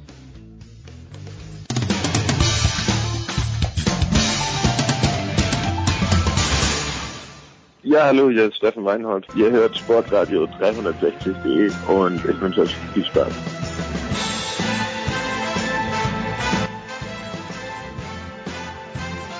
Weiter geht's in der Big Show 356 und natürlich wollen wir auch in dieser Woche den Motorsport nicht außen vor lassen. Im Gegenteil, wir freuen uns jetzt schon auf den Grand Prix von Monte Carlo. Da sind allerdings noch zehn Tage hin, aber am Telefon zum einen vom Formel1.de Christian Nimmervoll, der Häuselbauer, wie er hier intern genannt wird. Wie weit bist du, Christian? Grüß dich. Äh, Gerade beschäftigt bei Dingen wie Garten und Keller. Also es näht sich so im, im Gesamtkontext langsam dem Ende zu, aber immer noch. Also ein paar Monate haben wir schon noch zu tun. Naja gut, aber wer, wer sich schon um den Garten kümmert, ist mit dem Haus weit vorangeschritten. Und ein Mann, der eigentlich überall auf der Welt Häuser besitzt, das ist Stefan de Vois Heinrich. Grüß dich, de Vois. Äh, schönen guten Tag. Äh, zu viel der Ehre, also Häuschen nicht überall, aber äh, auf verschiedenen Kontinenten zumindest mal beobachten, äh, was dort alles äh, motorsportmäßig passiert. Das stimmt. Soweit wie der Christian war ich vor fünf Jahren, aber wie das so ist, man sagt, wenn man einmal ein Haus gebaut hat, ist es so chaotisch, da will man es nie wieder. Wir überlegen gerade in einem Jahr wieder neu anzufangen, ein anderes Haus zu bauen.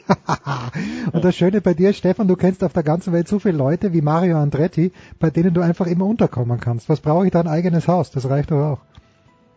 Stimmt, so gesehen hast du recht. Ähm, bei so dieser Art von Qualitätsfreunden in der Tat äh, will man sich nicht weitere noch, noch äh, Häuser ans Bein binden. Zumal äh, inzwischen ja auch die Immobilienpreise nicht nur in Deutschland, sondern eigentlich in vielen Teilen der Welt äh, enorm nach oben gehen.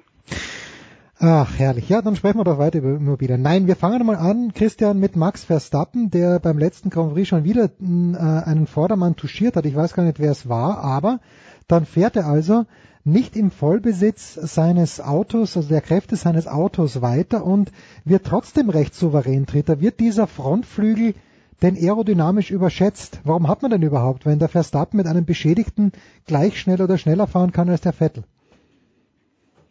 Also tatsächlich ist es interessant und wir haben das ja in den vergangenen Jahren immer wieder erlebt, ähm, dass die Teams unheimliche Ressourcen stecken in die Weiterentwicklung und in das Feintuning dieser Flügelwerke. Wenn man sich die Formel 1 Autos heute anschaut, wie diese Flaps seitlich an den Flügeln, also das, was dem Verstappen abhanden gekommen ist in Barcelona, wie sich das weiterentwickelt hat, selbst seit 2009, das ist völlig irre. Oder auch Hm. gerade die Ballsports, das sind diese seitlichen Luftabweiser äh, vor den Seitenkästen, die ja völlig zerfranst sind inzwischen in, ich weiß nicht, 10 bis 15 Einzelelemente.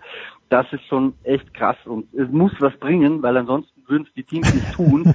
äh, andererseits sehen wir auch, dass wir da wahrscheinlich bei Einzelkomponenten äh, über relativ kleine Erträge an, an Abtrieb oder Luftwiderstand, Einsparungen sprechen, weil ansonsten hätte der Verstappen in Barcelona dieses Tempo nicht gehen können. Noch dazu, äh, wo Barcelona ja eine Strecke ist mit relativ vielen schnellen Kurven, wo die Aerodynamik auch tatsächlich wichtig ist. Aber ich glaube, da, den Schluss daraus zu ziehen, diese Dinge sind nicht wichtig für die Gesamtperformance dieser Autos, das wäre ein bisschen vereinfacht, sondern ich glaube ganz einfach, dass es einfach der Gesamtkontext, die Summe der vielen kleinen Einzelteile ist, äh, die diese komplexen Gebilde Formel 1 Autos zu dem machen, was sie sind, wenn es um die Aerodynamik geht. Und deswegen fällt vielleicht ein so ein kleines Ding, wenn es denn mal abfliegt, äh, nicht groß ins Gewicht jetzt, obwohl es natürlich mit Sicherheit eine Auswirkung gehabt hat.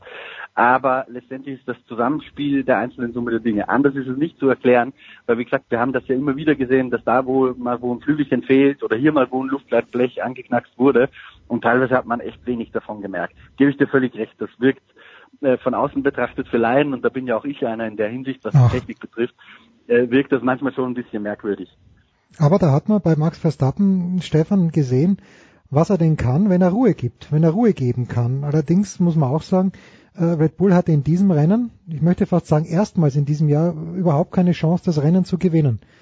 Wie gut ist denn Verstappen, wie gut ist Red Bull äh, und müssen wir uns jetzt auf mehr, äh, ja, müssen die sich wieder dort einpendeln, wo sie im letzten Jahr waren, nämlich irgendwo zwischen zweiter und dritter Kraft? Also man sagt zumindest immer, dass Barcelona eine Referenzstrecke ist für die dann tatsächlich ja dort beginnende Europasaison. So war das zumindest von den Insidern in den letzten, Jahren immer gehandhabt. Es, es stimmt eigentlich auch, denn wenn wir die Ergebnisse uns der letzten Saisons zugrunde legen, dann ist da was dran. Äh, alle Grand Prix vorher sind äh, entweder wegen der meteorologischen Bedingungen oder dem anderen Streckenlayout nicht unbedingt zu vergleichen.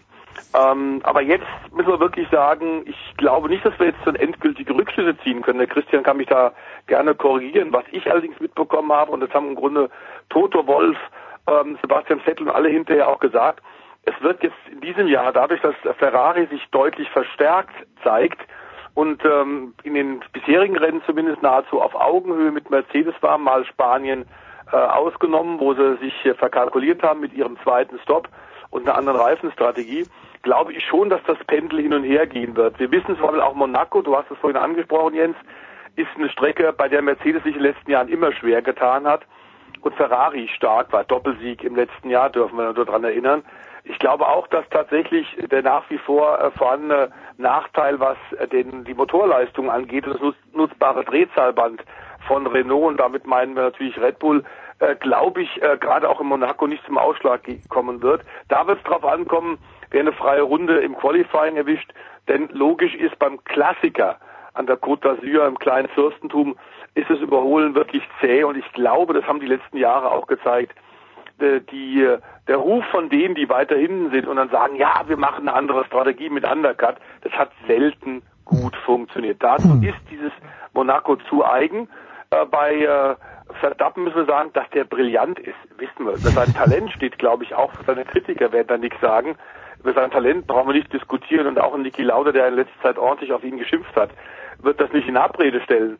Er muss einfach ein bisschen zur Ruhe kommen, wobei diese Ecken und Kanten und das Anlegen mit anderen großen Stars hatten wir vergleichbar äh, bei Michael Schumacher, wir hatten es bei Ayrton Senna, wir hatten es auch bei Sebastian Vettel, wenn wir uns daran erinnern, hat ein paar Mal in der Anfangsphase auch geknackt, weil er über die Verhältnisse seines Autos und seiner technischen Möglichkeiten gefahren ist.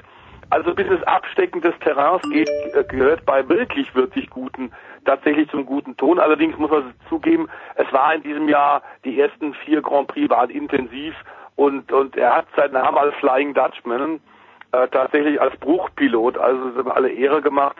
Ähm, und er ist offenbar dabei, das zu lernen, das umzusetzen. Er ist noch unheimlich jung, hat noch alle Möglichkeiten Und insofern äh, muss dein Sohn sich auch nicht äh, gräben. Ähm, also er scheint langsam ein bisschen zur Ruhe zu kommen und es war fabelhaftes Rennen, ein sauberes, fehlerfreies Rennen in Spanien. Ja, mein Sohn kann auch mit dem achten Platz von Fernando Alonso leben. Dennoch, Christian, vielleicht nochmal ganz kurz zurück nach Barcelona. Stefan hat es ja schon erwähnt. Äh, und ich habe das äh, bei RTL gesehen und äh, Heiko Wasser und Christian Dahner haben beide überlegt, da muss irgendwas gewesen sein mit dem Ferrari. War das ein schlichter Strategiefehler, dass Vettel da reinfährt in die Box oder weiß man mittlerweile, gab es ein Problem? Warum ist Sebastian Vettel zu diesem Zeitpunkt in die Box gefahren und hat damit den zweiten Platz verschenkt? Also grundsätzlich war es ja so, dass Sebastian Vettel der erste der Topfahrer war, der an die Box gekommen ist. Ich glaube in Runde 17, wenn ich es jetzt spontan aus dem Kopf richtig mhm. drin habe. Ähm, in Runde 19 kam dann weitere Bottas. Von Bottas wissen wir, der ist durchgefahren bis ins Ziel mit diesem Medium-Reifensatz, mhm. den auch Vettel dann drauf hatte. Also nicht denselben natürlich, aber, aber den gleichen Reifen grundsätzlich. Ähm, Bottas hat nach dem Rennen gesagt, es war unfassbar schwierig, mit diesem Reifen über die Runden zu kommen, weil da praktisch nichts mehr an Gummi drauf war. Und das heißt, du musstest den extrem gut managen, weil hast du versucht, den zu schonen, wozu du gezwungen bist, wenn du keine Lauffläche mehr dran hast, in ein, zwei Kurven hast du die nächsten drei, vier Kurven überhaupt keinen Grip mehr gehabt. Also das, was Bottas gemacht hat, war schon ein echter Ritt auf der Kanonenkugel sozusagen, was die Reifen angeht. Und Sebastian Vettel hätte nochmal zwei Runden mehr gehabt. Und ich glaube, bei Ferrari hat man es einfach nicht für möglich gehalten, äh, diesen Reifen über die Runden zu bekommen. Ähm, Mercedes hat irgendwie probiert und geschafft, wie gesagt, mit zwei Runden weniger, die die zu meistern hatten, als Ferrari gehabt hätte. Das ist die eine Sache. Die andere Sache ist beim Boxenstopp selbst. Also der hätte ja Vettel auf jeden Fall hinter Bottas zurückfallen äh, lassen. Aber er ist, hat ja dann auch noch eine Position gegen Max Verstappen verloren. Mhm. Das wäre wahrscheinlich nicht passiert äh, wenn die Ferrari-Crew ein bisschen schneller gearbeitet hätte. Und die Schuld dafür hat sich der Sebastian auch so ein bisschen selbst angezogen, ähm, weil er nicht perfekt hingefahren ist. Das heißt, die Mechaniker mussten erstmal justieren, wie sie den Schlagschrauber ansetzen. Äh, und das hat wahrscheinlich dann diese ein, zwei, drei Sekunden gekostet, ähm, die dann letztendlich auf Verstappen gefehlt hätten. Im Nachhinein, und das ist bei solchen Strategien halt öfter so, bist du vielleicht schlauer, weil ich glaube, wenn Ferrari zu dem Zeitpunkt, wo sie die Entscheidung getroffen haben, ihn reinzuholen, gewusst hätten, dass Mercedes durchfahrt, hätten sie es wahrscheinlich auch probiert. Aber das ist halt der berühmte Blick in die Glaskugel, ähm, das kannst du halt vorher nicht wissen. Ja. Von, von daher sah Ferrari jetzt strategisch ziemlich unglücklich aus, äh, dem stimme ich zu.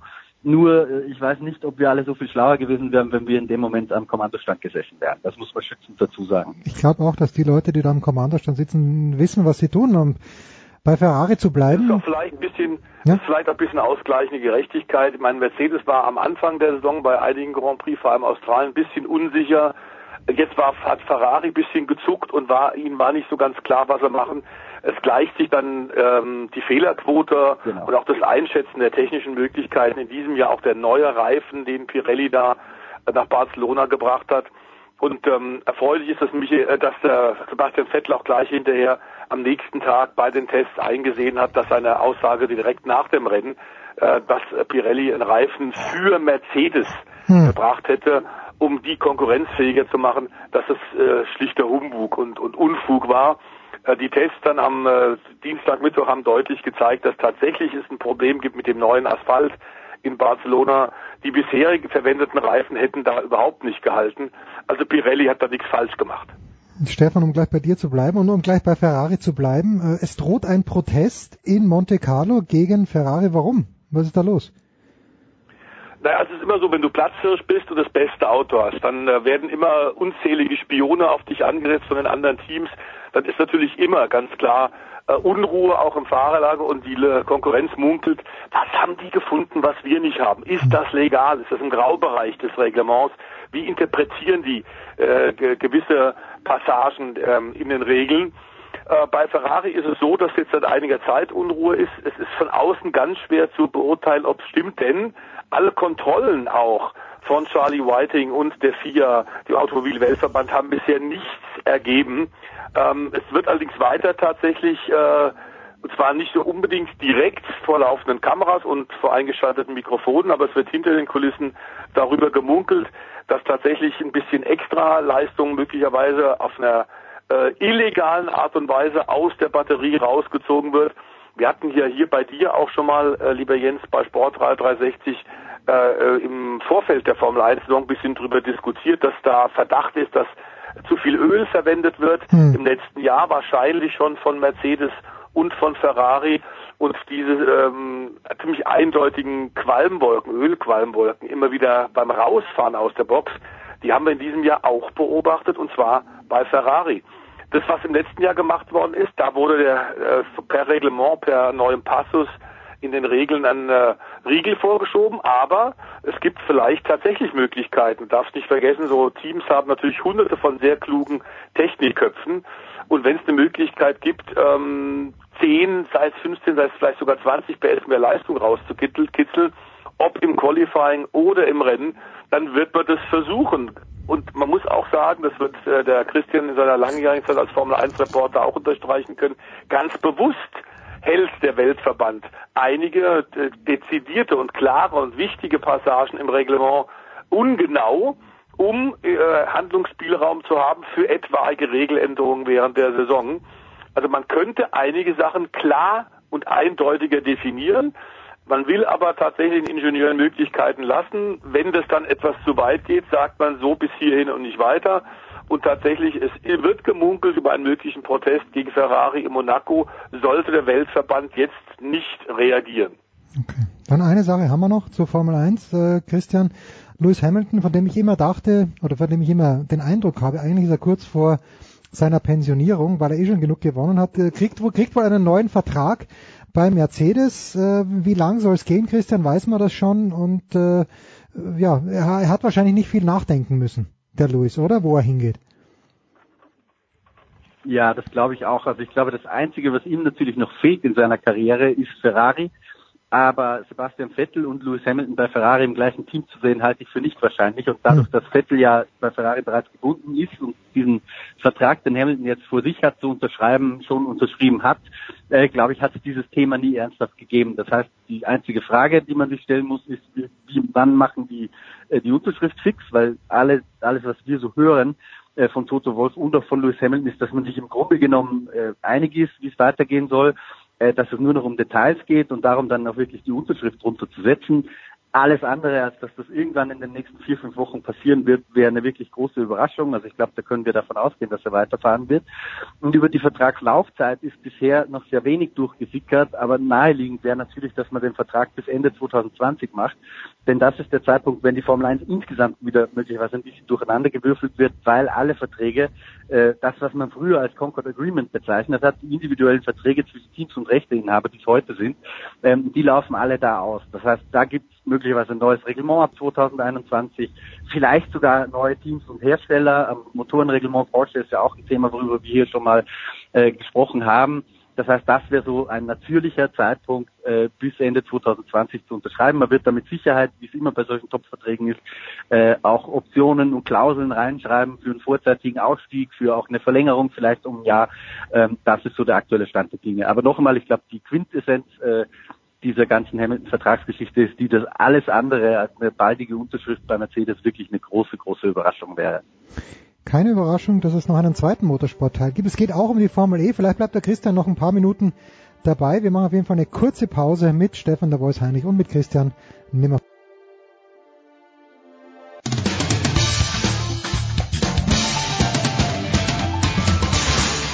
Hier ist Jörg Spiegelburg und ihr hört jetzt Sportradio 360.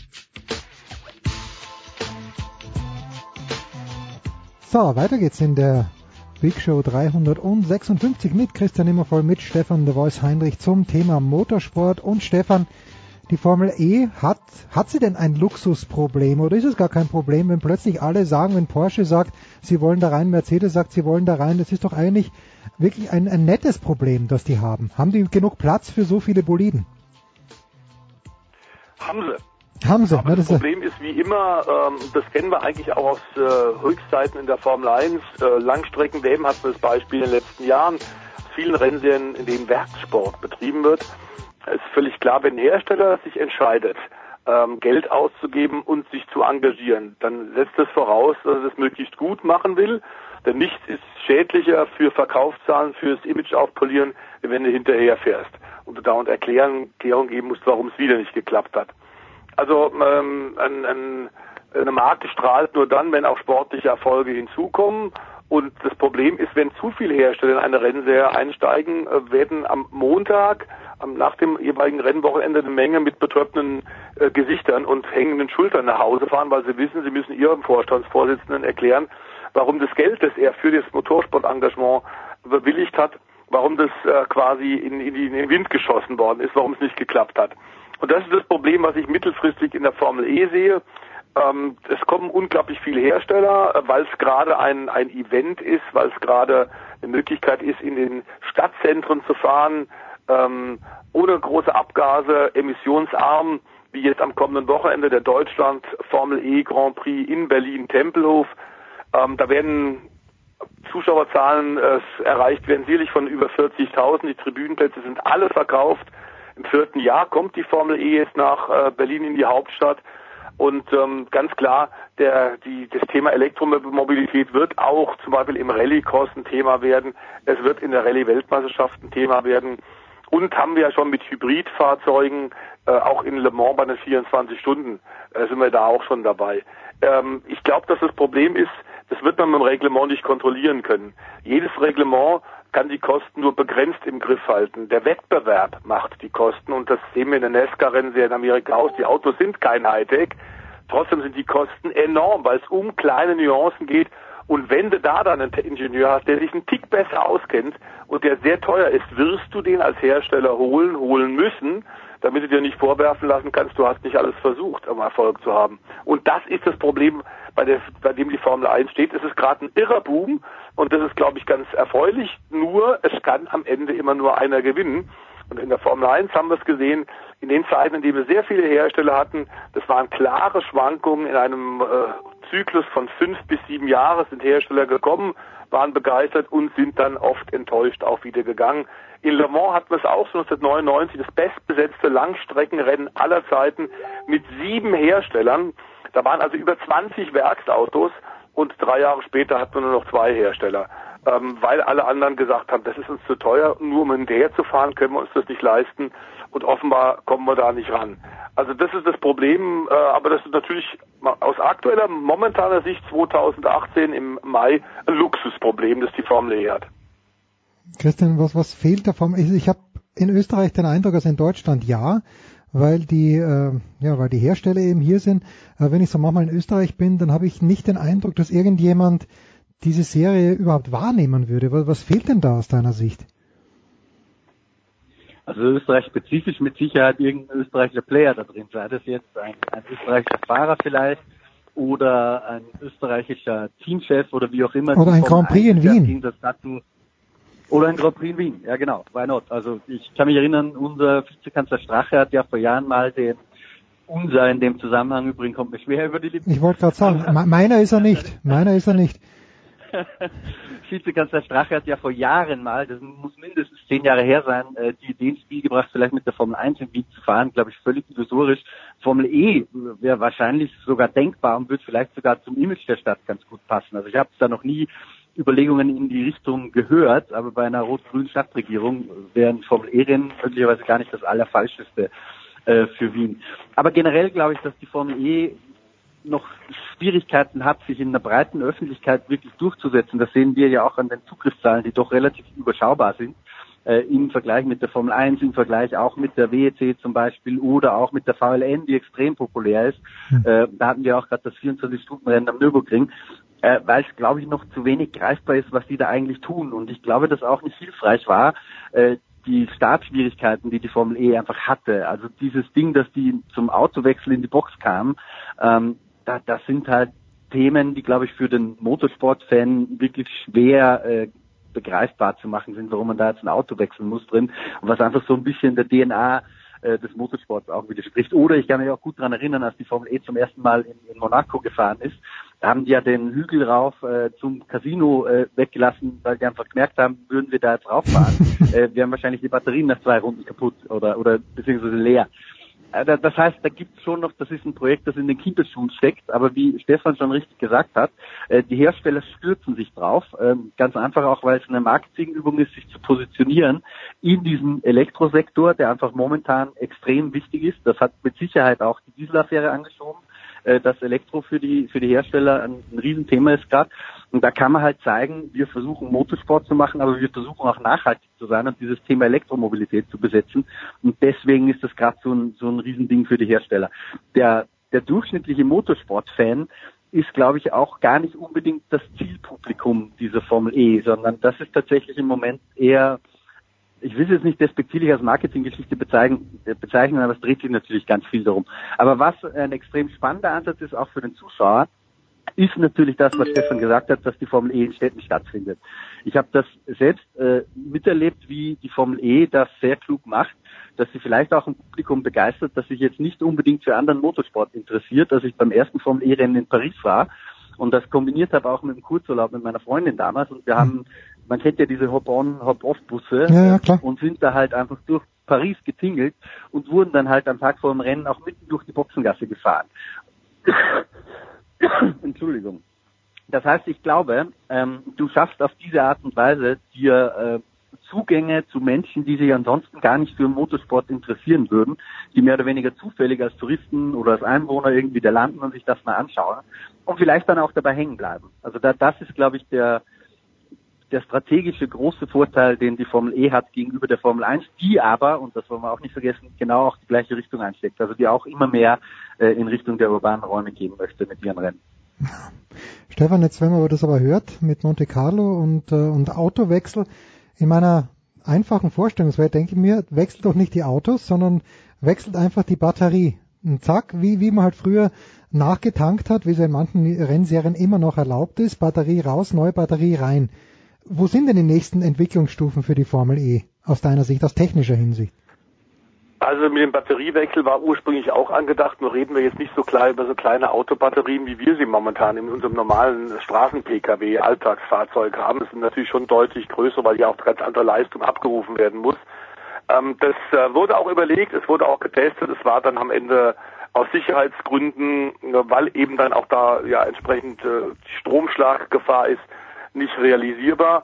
Ähm, deswegen war das, und das ist natürlich ein, ein Hilfsmittel gewesen, dieses Spektakel des Autotausches, ähm, das ab nächstem Jahr nicht mehr stattfinden wird. Inzwischen ist die Entwicklung äh, der Batterien auch für diese Rennfahrzeuge der Formel E so vorangeschritten, dass ab dem nächsten Saison, ab der nächsten Saison, die ja auch wieder jahresübergreifend ist, also 2018, 2019, äh, ab da wird es diesen Autowechsel nicht mehr geben. Äh, man wird etwas kürzere Renndistanzen haben von einer knappen Stunde und wird dann durchfahren können.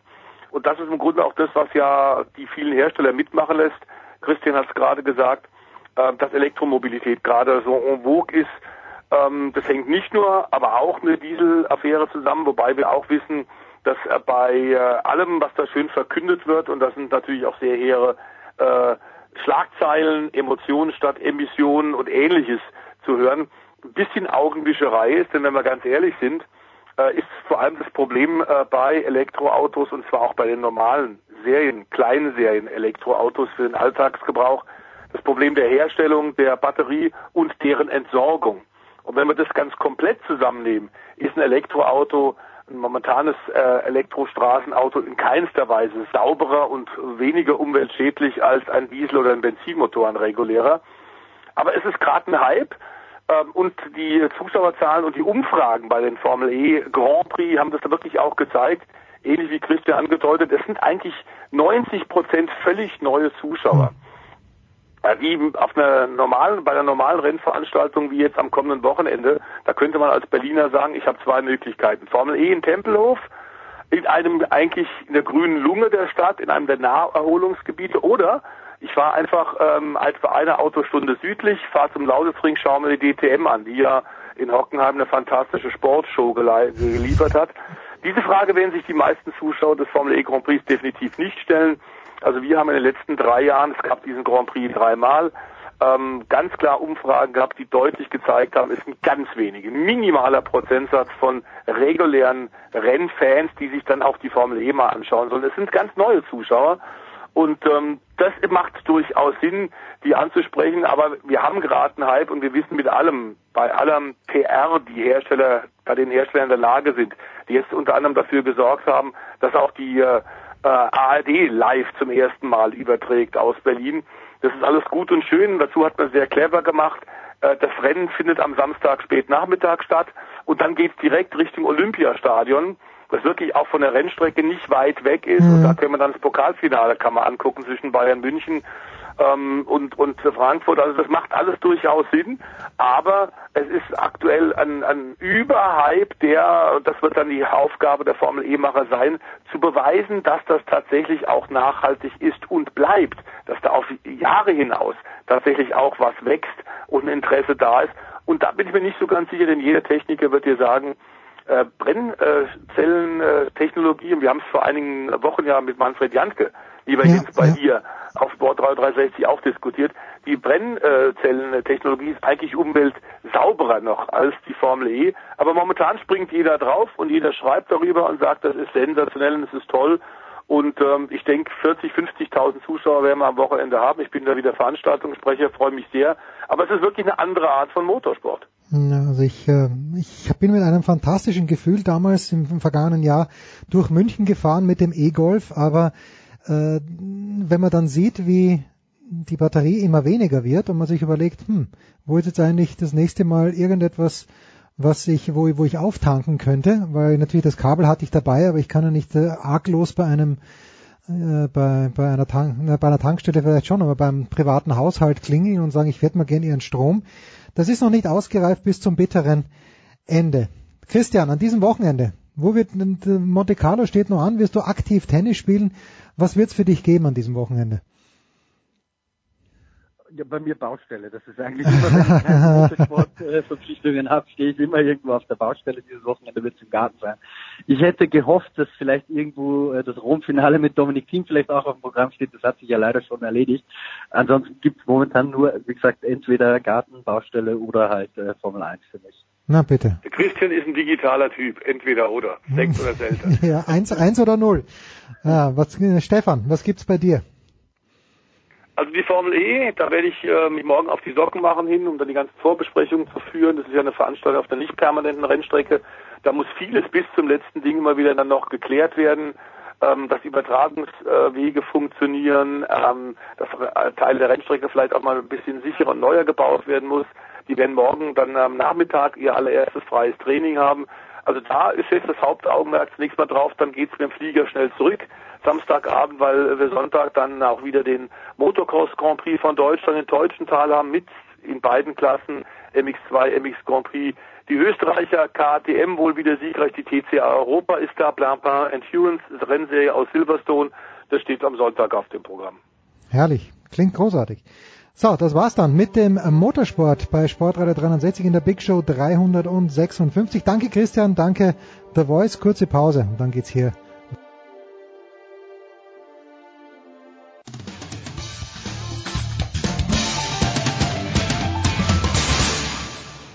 Hallo, da ist der Dominik Diem und ich höre Sportradio 360.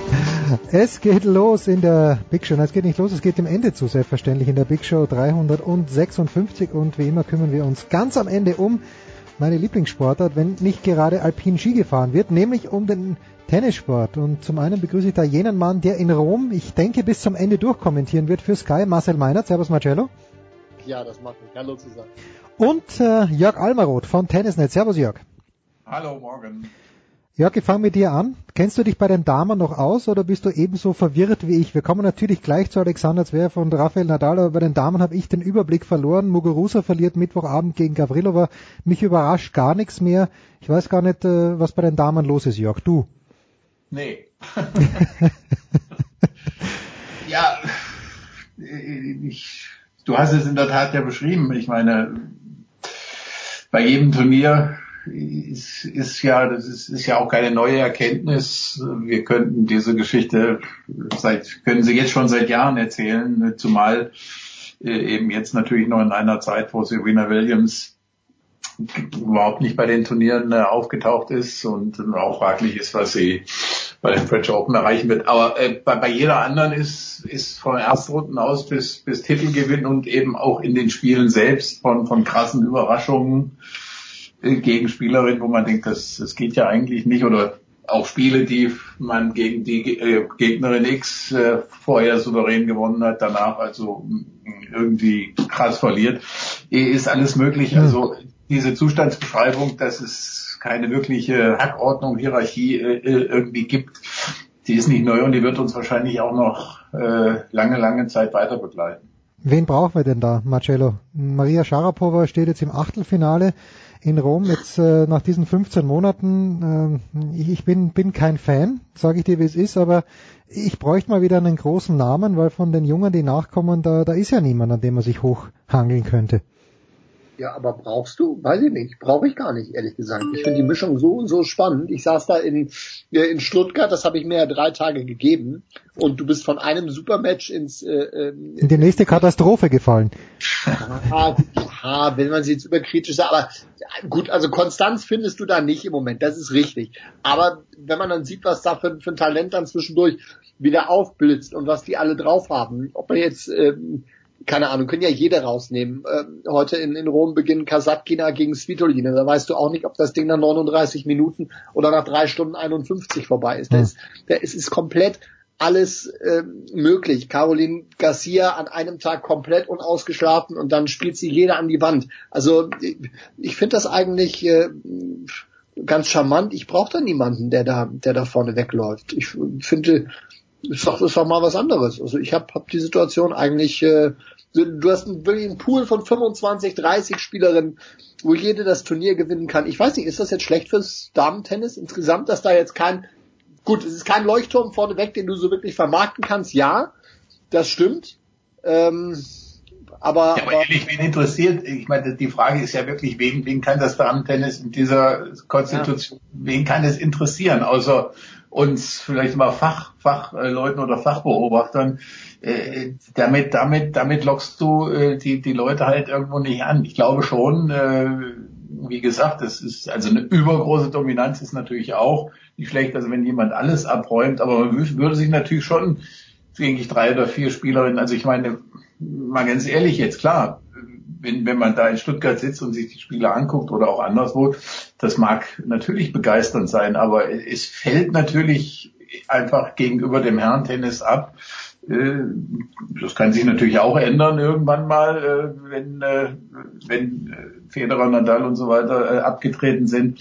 Aber jedenfalls im Moment ist das, ist das natürlich eine krasse, sage ich mal, Divergenz einfach, also in der, sowohl in der Wahrnehmung äh, wie natürlich auch, ich meine, die WTA wirkt ja oft ein bisschen fast verzweifelt. Ich meine, diese Bemühungen, äh, diese Spielerinnen zu promoten, aber äh, ganz ehrlich, äh, auch in Rom, weiß ich nicht, kann nicht jeder was mit Kasatkina und wie, wie sie alle heißen, äh, die wirklich tolle Spielerinnen sind, äh, aber damit kann man kann man nichts anfangen. Da muss man realistisch sein auch. Sind wir doch, sind wir doch realistisch. Bei den Herren denke ich, Marcel, darf Deutschland schon 2018 von einer neuen Nummer 1 träumen aus Deutschland? Was sagst du? Marcel, was glaubst du? Wenn du ich finde das überhaupt nicht äh. Äh, wenn du wenn du die Leistung von ähm, Sascha in, in, in Madrid äh, einfach mal rausnimmst und äh, man sich das über ein ganzes Jahr vorstellen würde, ähm, dann dann wäre das ja fast zwingend, äh, dass das am Ende dabei rauskommt. Also es ist definitiv nicht unmöglich, ähm, auch weil ich nicht glaube, dass beispielsweise ein, ein, ein Rafael Nadal die Performance über das ganze Jahr halten wird. Da habe ich irgendwie so ein bisschen meine Zweifel. Ähm, gleiche Fragezeichen stehen natürlich auch bei Roger Federer, wie der dann jetzt wieder aus seiner, seiner Pause rauskommt. Und äh, wenn Sascha einen klaren Kopf behält und das Niveau nur einigermaßen hält, dann bin ich mir sicher, dass das Punktekonto anwachsen wird, auch bei Grand Slams. Ich, ich bin da jetzt einfach mal optimistisch. Ich, ich weiß nicht, warum man da jetzt vom schlimmsten Fall ausgehen sollte. Klar wird das dann jetzt die, die, die nächste Herausforderung, aber, aber French Open punktemäßig kann er da auch nur gewinnen. Also Weltrangliste, da hat er, da hat er alle Möglichkeiten. Ganz bestimmt. Was macht der Körper? Ist natürlich so ein bisschen, so ein bisschen die Frage, ne? Ja, aber ich, ich fand, ja, ja, ich fand gerade in Madrid, ah, der Körper, äh, gut, er hatte, hat ja seit dem Satzverlust gegen Hanfmann in München keinen Satz mehr verloren, Jörg. Äh, ich fand, ja. er hat frisch gewirkt äh, und ich fand auch gegen Team im Finale fand ich, ich habe ihn so offensiv, habe ich ihn ganz selten gesehen. Es wird ihm ja gern vorgeworfen, dem Zwerg, dass er zu weit hinter der Grundlinie steht, aber gerade im Finale gegen Team, Ausnahme vielleicht ab und zu beim Return, war er sehr offensiv. Also ich sehe, ich sehe eine Verbesserung, Jörg. Was siehst du? Ja, also ich meine, das war taktisch natürlich fast zwingend und und und und äh, kommt im Grunde ja seinem Spiel auch entgegen. Also da jetzt sich äh, ähnlich defensiv zu positionieren, äh, wie vielleicht in anderen Spielen oder auch gerade gegen, gegen Dominik Thiem wäre ja eigentlich also wirklich kontraproduktiv gewesen. Das war äh, erstens die richtige Taktik und äh, zweitens in der Tat hat es in das stimmige Gesamtbild äh, reingepasst dieses Turniers und dann muss man äh, natürlich, ich, ich, ich, ich ertappe mich ja selbst äh, auch irgendwie bei dem Gedanken, oh Gott, jetzt äh, oder schon nach München habe ich gedacht, naja, was wird's jetzt, äh, was wird jetzt in Madrid werden, wie, wie, wie ist das, wie wird das körperlich äh, zu verkraften sein? Und äh, das war natürlich hervorragend. Und jetzt denkt man natürlich nach den beiden Wochen, dass wie wird's in Rom aussehen, die Titelverteidigung, die, die Punkte, die es da eben auch zu verteidigen gibt. Naja, äh, äh, das, das, das, da muss man sich, man muss sich wahrscheinlich einfach daran gewöhnen, dass er dieses Niveau auch durchhalten kann. Und äh, wenn das eben sich dann sozusagen noch weiter fortschreiben würde, diese, diese Geschichte, natürlich dann sind wir bei der Option, dass da auch äh, mehr drin ist, zumal, wie Marcel richtig gesagt hat, über den beiden anderen Protagonisten natürlich schon auch oder dahinter ein, ein Fragezeichen steht, was die Konstanz möglicherweise über das Jahr geht oder überhaupt über die äh, Lust oder, oder das Wollen, jedes äh, mögliche Turnier noch zu bestreiten. Das wird man ja eben sehen müssen. Und äh, klar, äh, das Traum-Szenario, das ist für Federer im letzten Jahr natürlich nach, auch nach dieser sag ich mal, kleinen Rückkehr dann gegeben hat mit, mit den Siegen in, in Halle und, und, und, und Wimbledon. Das muss ich erstmal wiederholen. Also da, da sind auch, stehen auch viele Punkte auf dem Spiel, weil äh, Sascha Zverev ja in den beiden großen Grand Slam Turnieren äh, eben relativ wenig. Also jedenfalls äh, ist da äh, einiges nach vorne möglich und ja, also das Jahr kann noch ganz verrückte Dinge bringen. Marcel, wer ist denn aus dieser Next Gen, aus der, zu der Zverev ja noch zählt, aber zu der natürlich, der natürlich schon lang entwachsen ist, ähm, wer ist denn da aus deiner Sicht im Moment so der, der Zweite, der hinten nachkommt? Ist es Shapovalov schon, äh, Halbfinale Madrid, wo er dann keine Chance gehabt äh, hat, oder ist es äh, Joric, der sich dann doch immer öfter verletzt, Tsitsipas? Weil ich, ich finde, der, der Zwerg ist dem jetzt mittlerweile endgültig, äh, letztes Jahr schon, entwachsen. Aber wer kommt da jetzt aus deiner Sicht im Moment gerade am nächsten dran? Ja, also ich würde auch sagen, Sascha ist da raus und dann wäre für mich äh, dahinter Shapovalov, ehrlich gesagt, weil das äh, auch auch ein Spiel ist und eine, eine Anlage, auch auch eine Körperlichkeit, die so in Richtung von von Zverev geht, die noch ein bisschen mehr verspricht. Klar, Choric ist auch äh, explosiv, insgesamt sicherlich aber nicht ganz so offensiv in seinem Spiel, was dann, was dann die, die Konstanz angeht. Der hat gegen, gegen, gegen Federer, äh, würde ich immer als Musterbeispiel mhm. rausgreifen, Indian Wells eine super offensive Partie gemacht im Halbfinale, aber ähm, das Naturelle ist halt doch eher ein bisschen, bisschen was anderes. Und wenn du bei Shapovalov dir die Wucht anguckst und, und auch dann siehst, wie er mit Rückschlägen umgeht. Das war auch gestern gegen Robin Hase dann in seiner zweiten Runde äh, in Rom wieder zu sehen. Tags zuvor gegen Berdich im Tiebreak des dritten Satzes gewonnen. Er hatte 4 zu 1 Bilanz im, äh, in äh, entscheidenden Tiebreaks im dritten Satz. Das finde ich für einen 19-Jährigen enorm. Und die Tiebreaks hat er ja nicht gegen irgendwelche dahergelaufenen gespielt. Äh, einen davon hat er auch gegen Rafael Nadal gewonnen in Montreal letztes Jahr. Ähm, ah, das finde ich schon beachtlich. Äh, hinter Shapovalov Tsitsipas, weil mir, weil mir dieses, dieses ganze Spiel einfach gefällt. Ähm, wobei ja, Choric, äh, okay, das ist, ist, ist vielleicht schwierig, da dann einen Unterschied zu machen. Aber ich würde Shapovalov schon rausnehmen. Was machen wir mit Rafael Nadal, Jörg? Ich dachte ja vor Madrid, das ist äh, überhaupt kein Zweifel, dass er, dass er nicht nur Madrid gewinnt, sondern auch Rom und dann natürlich die French Open. Ich zweifle immer noch nicht an den French Open, aber glaubst du, ja, der Nadal ist da schon ein bisschen ratlos vom Platz gegangen, als er gegen Team verloren hat. Der Team hat ein paar Sachen probiert mit hohen Bällen, die, die neu waren, die anders waren. Ist, ist Nadal dennoch der 92,8-prozentige Favorit für Paris, jetzt auch für Rom, Jörg? Tja, das ist in der Tat eine gute Frage, aber ich denke auch, dass man dass man feststellen muss, dass, dass Dominik Thiem, glaube ich, eben äh, einer der wenigen ist, die mit, mit dieser also Urgewalt auch teilweise äh, also Nadal auf, auf seinem sozusagen auf seinem Terrain äh, in jeder Beziehung äh, schlagen kann, auch was diese Kraftentfaltung und so weiter angeht, diese, diese Wuchtigkeit.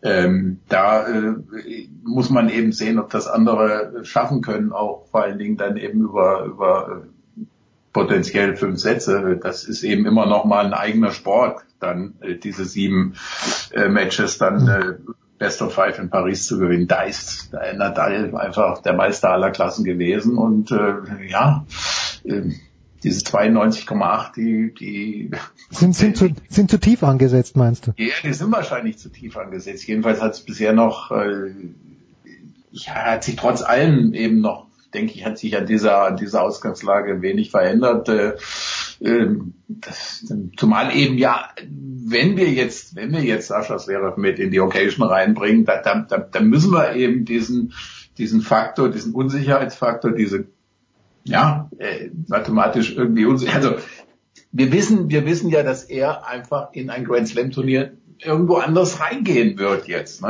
Er, er hat einfach, er, er trägt eine gewisse Hypothek mit sich rum. Das muss er eben erstmal wegspielen. Wenn ihm das irgendwann gelingt, werden die Dinge einfacher sein. Aber bisher ist es noch nicht so. Also insofern ihn da jetzt, äh, ich meine, das ist, ist eine Selbstverständlichkeit, dass man diese diese Prognosen einfach zurückweisen muss. Also, dass er jetzt äh, ein, ein deutlicher Mitfavorit äh, wäre für die French Open. Nein, das, das ist nicht so. Da gibt's beim French Open eher schon wieder diese ganzen alten, äh, auch altgedienten Spezialisten, die, die sich dann über diese, die sich auskennen in dem Geschäft dieses zwei Wochen äh, Grand Slam Turnieres und, und, und, und äh, das besser handeln können. Also da, da habe ich einfach noch meine Zweifel für ihn, jetzt um, um, um, um von Nadal wegzukommen, der für mich der klare Favorit ist für, fürs, fürs Falsch Zverev kann es auch, es ist irgendwie natürlich eine Plattitüde, aber für ihn kann es eigentlich erstmal nur darum gehen, die zweite Woche zu erreichen. Das wäre einfach erstmal eine Zwischenetappe, die stark wäre, die gut wäre und na klar, wenn er sie erreicht hat,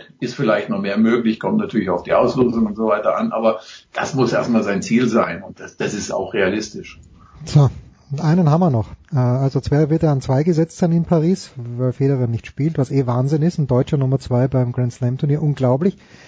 Marcel, der einzige Gesetzte noch im oberen äh, Tableau-Ast, also in der oberen Hälfte des Tableaus, außer Rafael Nadal, ist ein junger Mann aus Serbien. Äh, ich habe noch nie was von ihm gehört, heißt Djokovic mit Nachnamen. Jetzt sitzt bei dem wieder Gebhard Gritsch in der Box, Marian Weider sitzt in der Box gegen Basilashvili, äh, hat er sich selbst gepusht, als ob er, ja, als ob er was Größeres gewonnen hätte.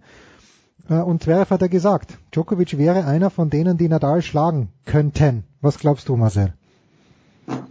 Also ich bin ja, was Novak Djokovic und, und dieses Comeback angeht, äh, ein sehr großer Skeptiker eigentlich. Aber man, man merkt jetzt äh, zumindest, dass die Tendenz wieder stimmt und dass sie auch, auch stabil wieder stimmt. Er ist jetzt heute ist er jetzt, ist er jetzt Favorit. Er hat ein sehr unangenehmes Match gegen Albert Ramos Vinolas in der Night Session. Mhm. Hat die Gelegenheit, das erste Mal jetzt ein Achtelfinale zu überstehen in diesem Jahr. Das wäre sicherlich ein, ein ganz, ganz wichtiger Schritt und ein Duell mit Rafael Nadal ein extrem spannendes. Ich glaube, dass es jetzt noch nicht für Nadal reicht. Ich kann mir auch nicht vorstellen, dass es äh, Best of Five für Nadal reicht. Aber ich glaube schon, dass da in, in Paris, wenn die Konstellation stimmt, für Djokovic ein bisschen was möglich sein könnte. Dafür muss er aber heute zwingend gewinnen, weil mhm. ansonsten verliert er etliche Punkte, war letztes Jahr Halbfinale Rom. Ja. Und so viel ist da bei ihm nicht mehr, äh, nicht mehr auf dem Tapet. Und dann äh, raus aus der Setzliste. Das wäre natürlich Wahnsinn. Novak Djokovic umgesetzt in, in Paris wäre Wahnsinn. Genau. Genau, genau. Und dann bin ich mal gespannt, was uns dann da blüht und ihm dann in der äh, in der ersten Runde. Also das äh, wäre dann natürlich eine denkbar ungünstige äh, Ausgangsposition. Also wenn er jetzt die Kurve noch kriegt, dann hätte er es im, im, im letzten Moment geschafft. Es gibt durchaus Anzeichen, weil die, die Partien waren wirklich souverän, die er sich jetzt geholt hat. Also das, was ich davon gesehen habe zumindest. Ähm, und würde mir wünschen, ihn jetzt äh, noch länger in Rom dabei zu haben. Schauen wir mal. Tja, wir wünschen, wünschen wir das auch. Marcel wird bis zum Ende in Rom dabei sein. Äh, Jörg, nicht ja. in Rom, ich äh, bedanke mich trotzdem, was heißt trotzdem, ich bedanke mich umso mehr bei euch beiden, dass ihr ein paar Minuten Zeit gehabt habt. Wir freuen uns natürlich alle auf Paris. Jetzt äh, bis zum Wochenende schauen wir aber in Rom bei Sky zu und bei der Zone bei den Damen, auch wenn wir nicht wissen, wer dort gewinnen sollte. Das war die Big Show 300 und äh, wo sind wir ungefähr? Wir sind ungefähr bei 356 bis nächste Woche. Da wird dann wahrscheinlich Nikola in die Bütt gehen. Das war die Big Show auf sportradio360.de. Folgen Sie uns auf Twitter, klicken Sie den Gefällt mir-Button auf unserer Facebook-Seite und abonnieren Sie uns via RSS-Feed oder auf iTunes. Die nächste Ausgabe der Big Show gibt es am kommenden Donnerstag. Bis dahin sollten Sie die Zeit nutzen und die weiteren Angebote auf sportradio360.de wahrnehmen. Play Ball! Da ist gar nichts toll.